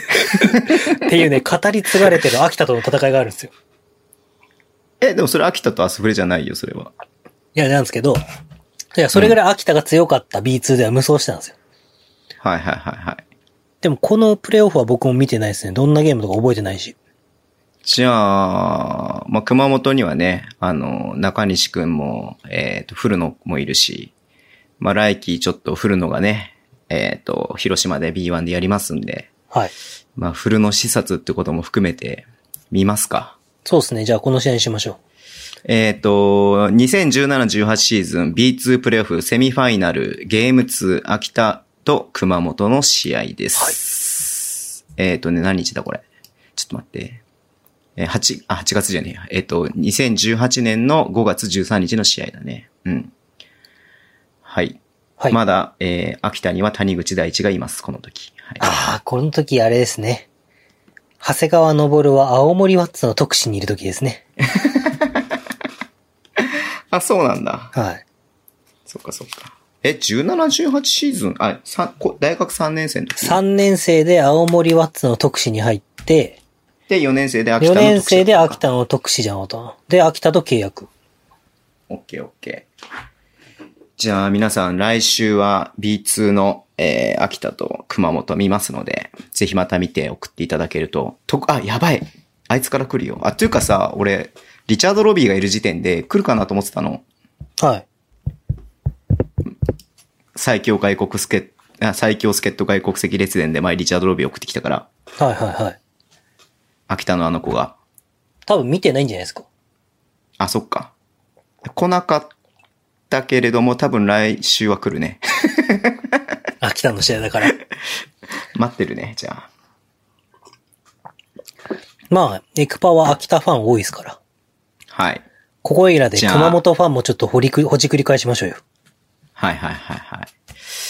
いや、嬉しいですね。でもこう、今までね、こう、ピックアップしなかった、こう、まあ、3円のことは散々話してきたけれどもね、こうやって3円のお便り新しくいただいたりとかするとすごく嬉しい確かのにで。そうですね。いや、はい。実際ね、そのチームを応援してる人からの声っていうのはやっぱすごくうん、僕たちにはね、いくら言ってもで喋れないことだと思うので、本当にありがたいと思いますんで。うん実際にこの現場にいたっていうことがそうだね。こうやって時間が経ってからお話ししてもらえると、はいこんなに価値があるものになるっていうのがね、うん、はい。感じますし。いやー。なんせ、ね、山本修介選手の応戦を買ってください。ちょっと待って、今、熊本のロスター、中西古の柿内、柿内さん知らないな。えっ、と、小林慎太郎、ドゥインカーがいる、ドゥインカー。福田ド真央ゥイ君ンいカっるよ。て言ったね。ああ、福田は多い、あの、熊本でしたね。バンデンバーグ、ウッドベリーもいる。そしトベて、リー熊本だったんだ。先週、あ、今週話した、えー、三円にいた波里タスクもいるし、波高里村さんタもいるよスクを追いかけてるみたいな。た、高村さんもいるよ。高村さん、ゴリー。スタメンが田口、白浜、うんナイジェル・スパイクス、あー小野ナイジェ寺、ル谷口大地。それこそナイジェルはその後アスフレに来るからな。あ、そっかそっかそっかそっかそっか。あれ、ベンチメンバー出てこないな。ベンチメンバー。ペップがヘッドコーチ。この時もまだ2112とかのオンザコートですか2年目だからね、オンザコートルールありますよ。自う分んたちで選ぶ。そうそうそうそうそう。あ、でも B2 は1、は1212で固定。あ、そうなんですね。そうそう、B2 はもともと1212で固定っていうのが決まってたことだね。あ、出てきた、秋田の。えーっと、秋田のベンチは水町、田口、大塚優斗、超。白浜、スパイクス、中山拓也くん、カヨール、安誰だそ岡れ龍と高花、小野寺、カディーム・コールビー、谷口大地ですね。カディはいム・コールビーいたら最強って言ってるから最強なんじゃないですか、やっぱ。やっぱこの B2 でさ、もうバカみたいに勝ってたのがさ、やっぱりその最強の名を、やっぱりあれなんじゃないのっあー。ていうのもあるんじゃないのかな、やっぱり。この熊本ボルターズ戦でカディム・コールビーが8ブロックするみたいな。まあちょっと全然試合、まあ多分秋田が勝つんでしょうけれども、ちょっと試合展開はわからないけど、まあいい試合だから、まあピックアップされてるっていうのがあると思うのそうで、でなんかそのね、もうこう、3クォーターでも決まっちゃったね、みたいな試合ではないと思いますんで、楽しんでみたいなっていうふうに思います。はい。ウケるよね、これ見て。今の B1 よりレベル高いんじゃねみたいな話になって。まああり得るよね。もうその1年、2年、2年、丸2年経ってるわけだからし、あの、開幕から。2年弱か。うん。まあでも、ペップのバスケットボールはレベル高かったからな。うん。レベル高すぎて大変っていうのが。うんうん。はい。じゃあ、宮本さん、いいっすか僕がエ。ンディングに行きましょうか。舵切ってっていいですかはい。うん、切りたがりだからいいっすよ、切っても。はい。もうね、ちょっとトイレ行きたいから。じゃあ、サクッと終わらせましょはい。なんかありましたかう。なんだかんだ結構喋りましたね。 ?2 時間半ぐらいになるんじゃないそろそろ。うん。そんな感じで、私が司会進行する、ズボンのズバズバ言うぜよ。なんか語尾変わっちゃった勝け手にど、さ変な、変な、変なの、かい作んないでもらっていいですか今週も、えーはいい、かがだったでしょうか。はい。いいじゃんたまにこれやろうよ。月1ぐらいで。じゃあ、いつも通り、えー、締めは、ズボンさんが、このご時世に物申す名言で終わりたいと思います。はい。いい終わりにして。はい。じゃあ、3、マジ終わりにす2、るよ1で言うので、僕が、えーはい言うので、ズボンさんが、名言をズドンと言って、はい。もうエクパに残る名言を言いますんで、いきます。はい。はい。 3、2、1。いけいけどんどん !See you guys! じゃあ、しゃく、し、し、し、なんだっけあれ ?See you guys いいんだっけ See you guys いいですよ。ああ、そっか。ちょっともう一回やらせてもらっていいですかじゃあ、ズボンさんの名言で今日もお別れしたいと思います。3、2、1。ブランディングが9割。See you guys! 何の広告入れたんだよ。